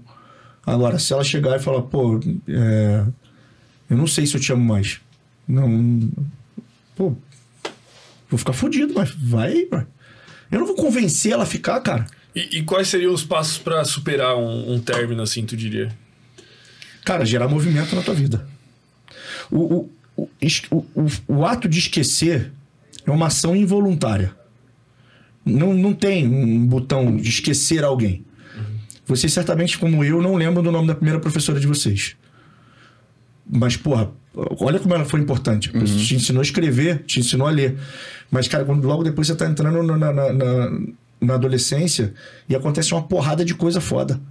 É primeiro beijo, é primeira trans, é primeiro porre, é uhum. um monte de coisa acontecendo. Então, os movimentos, novos movimentos, você deixa o que passou para trás. Entende? Agora, se você é, saiu da escola e, e, não estudou mais, mano, foi recluso no lugar, nunca mais vai esquecer o nome dessa professora, porque nada mais aconteceu na tua vida. Entende? Então, o conselho que eu dou para seguir adiante depois de tomar um pé na bunda ou depois de um término é você gerar movimento na tua vida. Fechar o quarto escuro, botar Tim Maia, mano, aí é dedo na ferida. Entende? Banho, banho de banheira. Mas, mas assim, também não precisa descaralhar, sair dando para todo mundo, comendo todo mundo. Porque quando você volta, a cama tá vazia. Dói pra caralho. Dói pra caralho. Saca? É você uhum. se respeitar, mas dá movimento. Entende? Vai passear, vai trocar ideia, é, chama um brother amigos, pra dentro né? de carro. É, chama um brother pra dentro de casa pra trocar ideia, vai pra casa das amigas. Movimento, movimento. Porque qual é o movimento que as pessoas fazem? Ficar stalkeando o outro, né? Uhum. Saiu, não saiu, postou com não sei o quê. Filho da puta, tá com aquela pessoa que eu detesto, não sei o quê. Cara, isso abandonou tua vida, gera um movimento zero na tua vida e tá foco total na vida da pessoa. Como é que você esquece essa pessoa, mano? Não esquece. Não esquece. Então, pô, Cobra, você acha, você acha que é, bloquear e, e, excluir o número, você acha que é imaturidade? Não. Não, acho uhum. muito maduro. Eu acho imaturidade você fazer isso com qualquer briga. Brigou, de bloqueei da Isso é imaturidade. Agora, pô, terminei, não quero ver mais, tá me fazendo mal. Pô, brother, silencia, bloqueia, exclui, acabou, cara. A gente precisa ter intencionalidade nas nossas ações. Você não pode ficar seguindo qualquer pessoa porque tá seguindo. Você tem que entender essa pessoa. Tá... E eu faço exercício o tempo inteiro, cara, no meu Instagram. Entende? Pô, eu tô seguindo essa pessoa por quê? Me acrescenta alguma coisa? Tem alguma parada legal aqui? Pô, tem, legal. Pô, não tem. Pô, Então, mas pé. Sacou? Porque é, é, é, você ficar assistindo a vida da pessoa ali, tá te doendo, irmão. Você tá vendo que a pessoa tá saindo, você tá vendo que a pessoa tá fazendo, ou então que não tá fazendo, que muitas vezes é pior. A pessoa tá saindo, não tá postando, a pessoa fica, tá onde? Tá onde? Aí Meu a Deus cabeça vai a mil, né? Exato. O pensamento. Exato. Então, cara, eu, acho que é um movimento maduro você sair de- desse cenário e focar no teu, na tua vida. Focar nas tuas coisas, focar na tua- nos teus amigos, no, no teu movimento. Ah, cobra, mas tem o tempo de luto. Tem o tempo de luto. Mas você não precisa ficar deitado no quarto escuro. Vai pra Você academia, pode né, ser, é, você pode você- exatamente. Você pode ir pra praia, você pode meditar, você pode ler um livro, você pode se debruçar em cima de uma série maneira, sabe? É, estreitar laços com amigos que estavam um pouco mais afastados. Mas quieto, não precisa encher a cara, doideira, não. Você pode viver o luto, mas não precisa ficar com o dedo na ferida tirando casquinha, né, mano? Porque não vai cicatrizar nunca. Eu tive um término que foi foda, velho. Eu, fiquei assim, velho. O meu primeiro relacionamento, assim, eu tinha, acho que. Termi... Eu terminei depois de dois anos, quando eu tinha uns 18, cara. E eu não tinha faculdade, não tinha nada, assim. Tava num período, tipo, esperando pra ver se eu ia passar na facu, cara. E daí terminamos, assim, nossa, velho. Eu perdi 14 quilos, eu já sou um, sou um cara magro, assim. Só ficava em casa, velho. O dia inteiro morto, assim. Eu só fui voltar à vida quando saiu a chamada que eu tinha passado na UDESC. Daí fui fazer administração na UDESC, sabia dessa? Porra, mas aí. Na ESAG. Caralho. E daí eu fui fazer, daí eu comecei a ver gente, assim, começou a movimentar, cara. É, Mas tá eu, vendo? cara, eu perdi Movimento. 14 quilos, velho. Ah. Assim, eu tava, chorava o dia inteiro, assim, foi foda. E daí depois disso, Mas você não saía de casa por quê? depressão, velho. Eu fiquei, tipo, mano, eu ficava não tinha só- vontade? Não tinha vontade de fazer nada, mano. Eu fiquei, tipo assim, minha vida acabou, mano. É o que Sabe? eu falo, eu trabalho com a maturidade, né? Programa de amadurecimento da, da, persona, da, da, persona, da maturidade da personalidade. Então, é, uma das grandes diferenças da, da pessoa madura para a pessoa imatura é que a pessoa madura ela faz o que tem que ser feito. E a pessoa imatura ela faz o que ela tem vontade. Saca? Então, numa dessas, se você sabe que aquilo ali tá te fazendo mal, beleza, você tinha 18 anos não sabia, mas Sim. a partir de agora, meu irmão, eu não vou ficar em casa, brother. Não, total. Ah, mas eu não quero ir pra academia, mas eu não quero. Brother, não, eu não tô perguntando. E se eu perguntar pra você, se eu perguntar pra você, pra você pensar em três pessoas que você admira pra caralho. Os dois pensarem em três pessoas que é duas pessoas, uma pessoa que admira pra caralho. Eu não sei quem vocês pensaram. Mas com certeza essas pessoas não chegaram onde chegaram fazendo o que tinha vontade de fazer. Chegaram onde chegaram fazendo o que tinha que ser feito. Saca? Então, a maturidade, pessoas maduras são mais felizes. Porque é isso. E, e outra característica muito forte que separa a maturidade da imaturidade é que a pessoa madura ela faz o que tem que ser feito porque tem que ser feito. E a pessoa imatura ela faz por validação dos outros. Entende? Então faz uma parada para like, faz uma parada para view, faz uma parada para receber elogio, faz uma parada. Se não teve aquilo, você invalida a tua ação. Ah, então não valeu de nada, ninguém falou. Emagreci, tô fortinho, tirei a camisa, pô, ninguém falou nada. Pô, não valeu de porra nenhuma. Entende? Quando o cara que é maduro, mano, ele vai lá malhar, ele vai por mim, brother. Eu quero me sentir bem. Se ninguém validar, foda-se, eu fiz por mim. Sacou? A validação vai ser sempre boa. É sempre agradável, é sempre muito gostoso a validação. Não é, não é, não vai ser ignorar a validação. Não pode ser mas não serve de ser motivo pra tua, da atuação. Perfeito. Saca? Eu até, tipo, depois disso tive outros relacionamentos e terminei, tipo, 100 vezes mais de boa, tá ligado? Porque Uhum. eu estudei um pouco sobre relacionamentos e entendi, assim. E, e vi justamente isso que tu falou, cara. Porra, deixa os outros três pilar pica, velho. É, isso aí. Que se um cair, tu. Você tá de boa. Ma- Mas o que eu penso, tipo, pegando exemplo dos meus amigos, eu nunca terminei, né? Eu só namorei uma vez e ainda tô junto. Cara, a maioria não é o teu caminho, a maioria é tipo, porra, avacalhação 100%, tá ligado? Ah, mas Querendo é ou que- não, é que eu não tava na parece um né? pouco melhor. Não, mas mesmo assim, tu, tu- tu tinha teus amigos indo pra festa, tu só não queria ir com eles, tá ligado? Cara, mas, mas é que assim, eu era novo, cara, e eu, eu tava num relacionamento que, sabe, quando a tua vida é a vida da pessoa e eu tava Sim. junto, eu me afastei muito das amizades, tá ligado? Então terminei Porra, muito sozinho. Daí pra tu voltar, tu chega lá que nem o, o Chaves lá com, com as orelhas, com o rabinho entre as pernas. tá ligado? O Chaves ladrão. É, o Chaves ladrão. Exatamente o cara tem que ter um pouco de, de Isso cara de pau pra voltar pros amigos, né, cara? Tipo, É mas aí depois tu tá bem estruturado. Porra, tu tem amigo, tu tem família, tu tem um negócio rolando igual esse aqui, tu tem. Mano, sei lá, eu só não, não sei o pilar da espiritualidade, a gente pode falar mais sobre Pois isso. é, pô, tu- Rolando, cara, tu, tu. Mano, é um, é um dos pilares, tá ligado? Tua Sim, vida não acaba se um dos teus pilares cair, né? É, tu, tu falou que não tá ligado à religião, né? O pilar Pô, da mas deixa eu tirar mais espiritualidade. uma dúvida de ex antes, cara. Claro. Em algumas circunstâncias vale a pena voltar com a ex ou é aquele ditado que tu tá comprando o mesmo carro com mais quilometragem, velho? Porque a gente tem uns amigos aí que ficam num bate e volta violento, né? Tem uns amigos. Tem um nossos aí- específico que... acho que mais de 50 vezes eles já terminaram. É. Caralho. Então, faz 50 vezes a mesma coisa e espera resultado diferente. Porque volta fazendo a mesma coisa que fazia antes. Então as, as pessoas voltam pela saudade. Sacou? Não volta porque entenderam que, que, que solucionaram uma questão. O nosso problema era de comunicação. Entendi, vamos solucionar a comunicação e a partir de agora a gente vai se comunicar melhor. é, e a, a gente não vai ter mais esse problema, a gente vai conseguir ficar junto. Então, nesse caso, eu acho que faz sentido voltar com o ex ou com a ex. Né? Você solucionou uma questão. Né? Você, sei lá, tava desempregado, tava mal de cabeça, tava fudido, não tava com cabeça pra esse relacionamento, fiquei mal. Separei, cara, consegui dar um gás aqui, tô trabalhando, tô me sentindo legal de novo. Aquela- Aquele problema lá não tem mais. Vamos, vamos tentar desse jeito, nesse novo formato? Pô, vale a pena, brother. Entende? Não tô falando que vai dar certo, mas assim, vale a pena porque algo mudou. Né? Aquilo que tava afligindo vocês foi resolvido, vocês identificaram, foi- entenderam que pode resolver e tá fazendo diferente.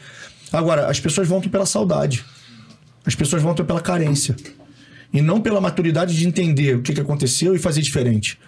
As pessoas voltam, aí vai cada um pra tua vida, aí sente saudade, um cobra do outro, aí então volta. Volta fazendo a mesma merda. Entende? Então, é, é- de novo, é a maturidade sobre a imaturidade. Entende? Eu, pô, eu tô com saudade. Eu gosto dela. Cara, mas é uma merda tá junto. Não tá dando certo. E eu não consigo, eu não, eu não consigo entender o que, que a gente precisa fazer pra dar certo. Então, brother, eu vou ficar com saudade, mas eu vou esperar a saudade passar e não vou voltar. A gente precisa escolher nossas dores, cara. Entende? Você. A, dor da decisão madura de você seguir, porque aqui não tá bom, dói pra caralho. Ela é mais ardida, ela é mais aguda. Mas ela passa. A outra dor de permanecer no lugar que você tá adoecendo, ela não passa. Sacou? E, e você tende a não sentir essa dor. Né? Você só sabe quando você vê quando você tá saindo daquilo ali. Então você vê casamentos deteriorados, com traição, com violência, com, com agressão verbal, com. E a pessoa continua. Eu recebi uma mensagem há, há tempos atrás uma mulher falou: Cobra, eu sou casada há 15 anos, a gente tem três filhos. É... Porra, mas ele já me traiu não sei quantas vezes, ele já me bateu. Mas, pô, não dá pra separar, né, Cobra? Eu falei, gente, não dá pra separar, mas dá pra ficar desse jeito. Entende? Por causa dos filhos, por causa dos 15 anos. Então, mas a mulher apanha, mano. Do cara, tá ligado? E ela na cabeça dela, pô, mas não dá pra separar, não dá pra separar, mas dá pra ficar assim. É muito difícil separar, mas e ficar assim, é tranquilo? O cara levanta com a mão, você não sabe se o cara vai passar a mão na cabeça ou vai te dar uma porrada. Como é que vive desse jeito, pra Feliz? Entende? Então, é, é- é- essa maturidade para você ter consciência do que, que fez você terminar, se aquilo que fez você terminar tem solução, ou você tá só voltando pela saudade, pela carência. Entende? Uhum. Pô, bem respondido. Vamos cortar isso aí e mandar pro camaradinho. Vou mandar, vou mandar, vou mandar. Com certeza. Vamos falar agora da- Pô, é, a gente tá outro meio. É, mas eu queria. Pô, tô bem curioso pra saber dessa parada da espiri- espiritualidade, assim, até por uma questão pessoal. Uhum. Que tu falou que não é. Tipo, a pessoa pode ter uma espiritualidade firme, mesmo não tendo religião, pá. Co- Como é que seria isso? Então, a, a, a religião, ela acessa a espiritualidade. É como se fosse um atalho para você acessar a sua espiritualidade. Mas um ateu pode é, trabalhar a espiritualidade, porque a espiritualidade é a sua relação consigo e não a sua relação com Deus. Entende? E por que, que a religião pode acessar a espiritualidade?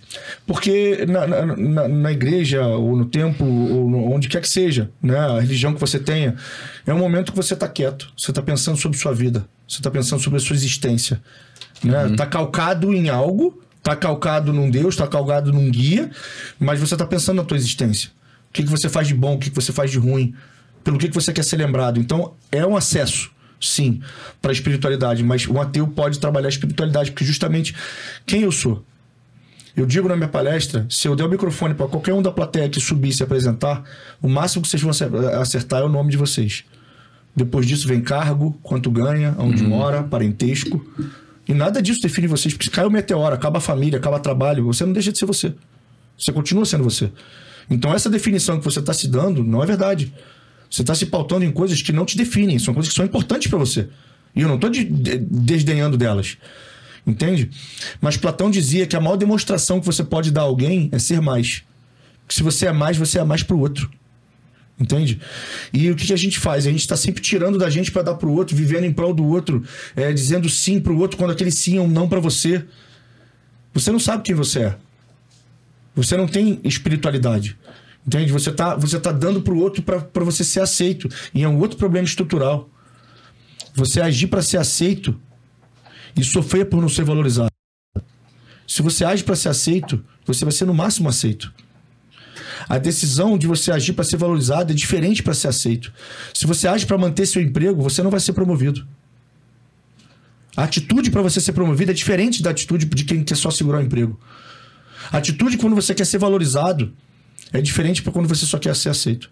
Então você está saindo com uma pessoa. Eu já vou voltar para a espiritualidade, tá? Não, que, é que isso faz parte para caralho. É você tá saindo com uma pessoa, você tá encantado, tá tudo bem pra cacete, você tá amarradão e tal.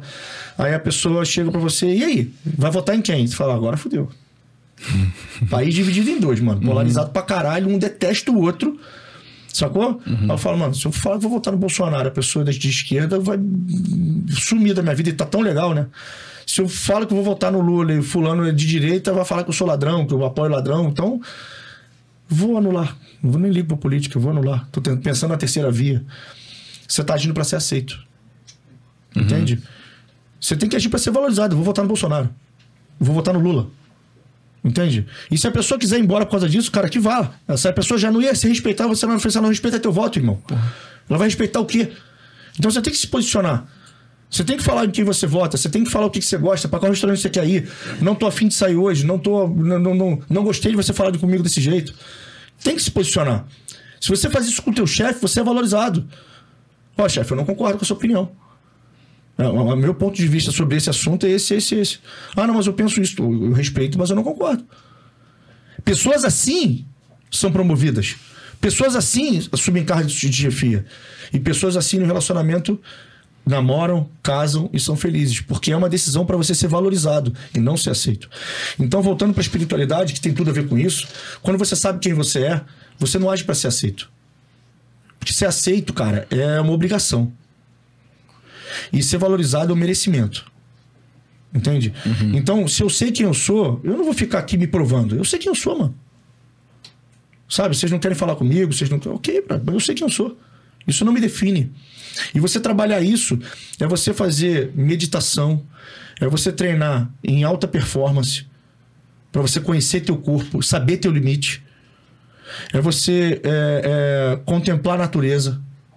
Pelo menos 15 minutos por dia contemplando a natureza sem telefone, sem nada. Você abre sinapses do teu cérebro novas, que caem em soluções que você não tinha para problemas que você não imaginava. É você se fazer perguntas: quem eu sou? Qual é o meu lugar no mundo? Qual é o rastro que eu estou deixando nessa passagem? Quando eu morrer, eu quero ser lembrado por quê? Pelo quê que eu quero ser lembrado? E, e trilhar esse caminho do, do, pelo que você quer ser lembrado. Entende? Quando, você, uhum. quando vocês morrerem, quando eu morrer, as pessoas vão lá no cemitério, vão enterrar a gente e vão sair falando da gente. Sai falando, pô, fulano foi isso. Nessa hora as pessoas vão falar de quem você foi e não de quem você gostaria de ter sido. E a luz apagou, irmão. Não dá mais para consertar. Não dá para voltar atrás. Não dá para chegar de lá, pô, não, mas não foi bem assim. Não foi assim. Foi assim. Foi essa história que você escreveu. Agora, muitas vezes, no meio da história, que é hoje, você tá escrevendo uma parada que não é essa que você quer escrever. Saca? Uhum. Eu tenho um, um, um mentorado meu, é, que eu trabalho com um casal, e eu passei esse exercício da espiritualidade para ele e tal. Ele é serão, sisudão, parece que engoliu o Robocop e tal.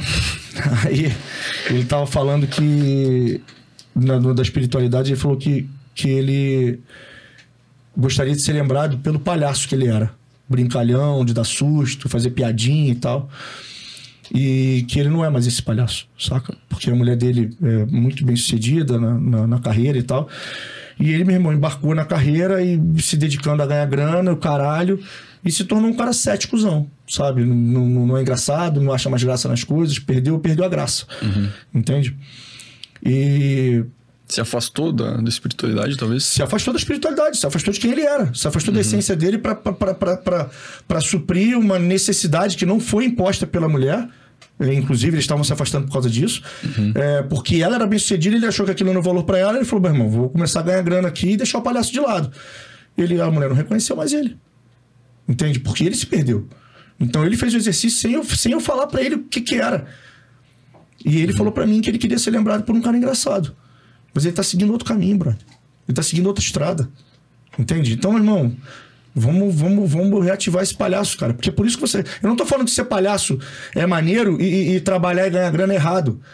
É, isso é de cada um, é pelo que, que você quer ser lembrado. Ah, eu quero ser lembrado por um cara que ganhou muito dinheiro. Então, mesmo, tá no lugar certo. E pelo que você quer ser lembrado?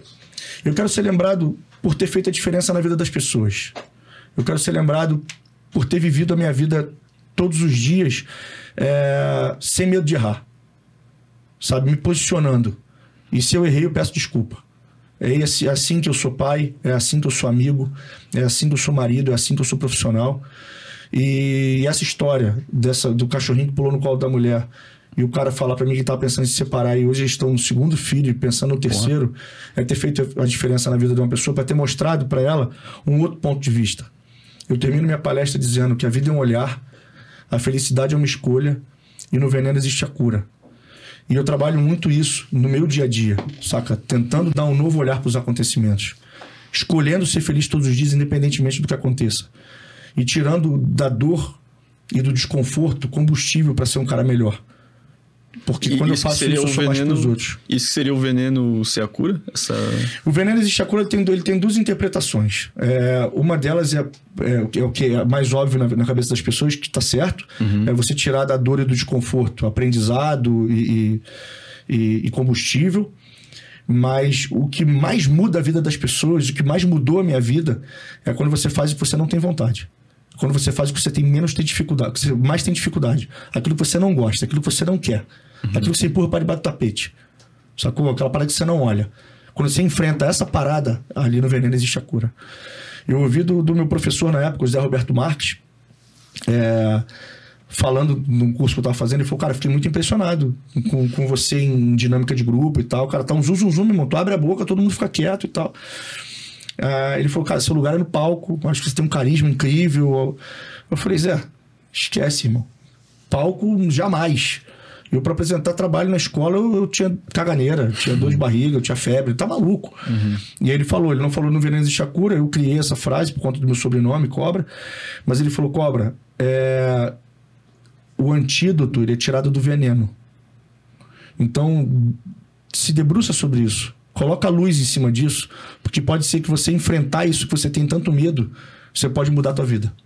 E mudou minha vida e o lugar que eu, profissionalmente que eu mais me sinto confortável é aqui. Sim. Com o holofote, com Nem no parece palco. que tu não era assim, pra ser sincero. Pois é. Nossa, mano, é- tá maluco. Era de desespero, desespero. Mas no Veneno Existe a Cura, é a parte que mais vai mudar a vida das pessoas mesmo. É quando elas olharem para aquele lugar que eles não estão olhando, saca? Elas ficam tentando dar um jeitinho, mas tá gordinho e finge que não tá. É a hora que encarar a- academia, vai. Ou então tá com o corpo legal, mas não ganha grana e fica ali, não, mas eu sou sangue bom, mas. Mano, vai ganhar grana, mano. Não pelo mundo, por você, cara. Isso é o valor teu. Entende? Vai aprender uma língua. Eu não sei. Eu não sei qual é o veneno de cada um que tá escutando a gente. Né? Mas a gente sabe. Quando a gente fala, cada um sabe. Sim. E tem duas coisas que igualam todos os seres humanos. E ao mesmo tempo diferenciam todos os seres humanos. A primeira delas é que todo mundo tem 24 horas para viver. Eu, vocês dois, Papa. E a outra é que todo mundo tem uma batalha interna para lutar. Todo mundo tem uma batalha interna para lutar. Isso iguala todos os seres humanos. E o que diferencia, o que você faz com as suas 24 horas, o que que eu faço com as minhas 24 horas. Como é que você lida com a tua batalha interna, como é que eu lido com a minha batalha interna. Saca? É isso que diferencia e iguala todos os seres humanos. Então, o olhar que você dá para as coisas muda o jogo. Muda o jogo. Aquilo que é crise pode ser uma puta de uma oportunidade. Entende? Mas se você só olhar como crise, você vai ser sempre coitado. Entende? Vulnerabilidade é muito diferente de vitimismo. Mas as pessoas confundem. Porque querem automatizar a decisão. Porra. Eu não sei mais nem o que falar, cara. Eu queria- cara, eu queria agradecer muito tua presença aqui, velho. Foi espetacular, velho. Pô, Foi, foi massa. a gente já passou por muitos aí pessoas que falam de relacionamentos, né, de sedução, de relacionamentos, mas a tua abordagem é completamente Pô, diferente, é, assim. é, é mais maduro, assim, sabe? Eu acho que tu até Mas- trocaria o nome, cara, do que tu, o que tu faz, assim. Porque. Não, é, Vamos inventar um. não, é porque, tipo assim, parece que não. não o- a, a tua descrição, assim, vamos supor, da bio do Instagram não, não condiz com o quão profundo É- e é- diferente é. É que eu acho que o, a- o nome, tipo, a categoria ah, falar de relacionamentos tá um pouco meio que jogado pra baixo. assim. Vulgarizado. Tá meio vulgarizado. Eu né? tenho a mesma sensação que você tem, que você tá falando, eu tenho a mesma sensação. Quando fala, você fala de relacionamento, né? Eu falo, pô, mano, falo tanta coisa, velho. Mas é essa sensação, mas enfim, é, a gente vende o que as pessoas precisam e entrega o que elas precisam. A gente vende o que elas querem e entrega o que elas precisam, né? Então, é, não é uma tática de venda, mas é uma forma de acessar a cabeça e o coração das pessoas com mais, mais com mais facilidade, né? Com mais facilidade, porque é, a minha missão é de fato transformar o mundo. Legal. Sacou? Minha missão é essa. Então, quando eu saio de, um, de, um- de uma mentoria, quando eu saio de uma palestra e eu vejo que, que eu consegui tocar no coração das pessoas, que elas vão fazer diferente a partir de amanhã, no ritmo delas, tá? Não com tudo, mas com alguma coisa. Eu escuto muito, que depois da minha palestra, fala, cara, aquela ligação que eu ficava puto quando minha mãe ligava e tal, é, eu tenho visto de outra forma, saca? Esse cara que, que falou, mano, preciso desligar a mentoria agora, preciso ligar pra minha mulher, fala o quanto ela é importante. Eu acho que isso vai acontecer com a gente e com todo mundo que, que, que tá assistindo, com certeza vai. Se ouvir, bom, com, tomara, se tomara. ouvir com a mente aberta aí. Porra. Ô, pra finalizar, cara, a gente tem um gente presente pra ti. pô. A gente trouxe Uma uma camisetinha aí pra ti. camisetinha do Senhor Valeu, Zé aí. valeu, né? valeu. Fica. Se quiser deixar aí tuas redes sociais, onde, onde é que as pessoas te encontram, o teu curso também. Cara, Mentoria. é, minhas redes sociais no, no YouTube, Rafael Cobra. É, no Instagram, arroba o Rafael Cobra. No TikTok também, arroba o Rafael Cobra. E pode chamar no direct, eu, eu- eu- eu separo de 3 a 4 horas por dia para responder todo mundo. Ninguém fica sem resposta no meu Instagram. No TikTok eu não consigo, porque esse acesso não é tão simples no TikTok, é uma outra forma, né? Não tem um direct, só pode falar com quem, enfim. Mas o, no, meu, no meu Instagram ali eu, eu faço questão de responder todo mundo, ninguém fica sem resposta.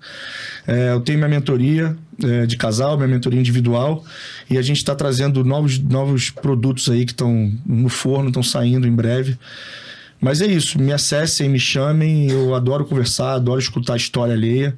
E queria agradecer vocês também pelo convite, foi muito maneiro, vocês são do caralho. Foi fera, foi fera, o papo foi muito bom. Porra, tamo junto Igualmente. demais, Igualmente. Quem estiver assistindo aí, inscreva-se no canal de cortes. Lá sairão os melhores momentos dessa conversa e de muitas outras interessantes aí que já tivemos. E Vamos finalizar com um brinde. um brindezinho que a gente faz com água. Tamo junto.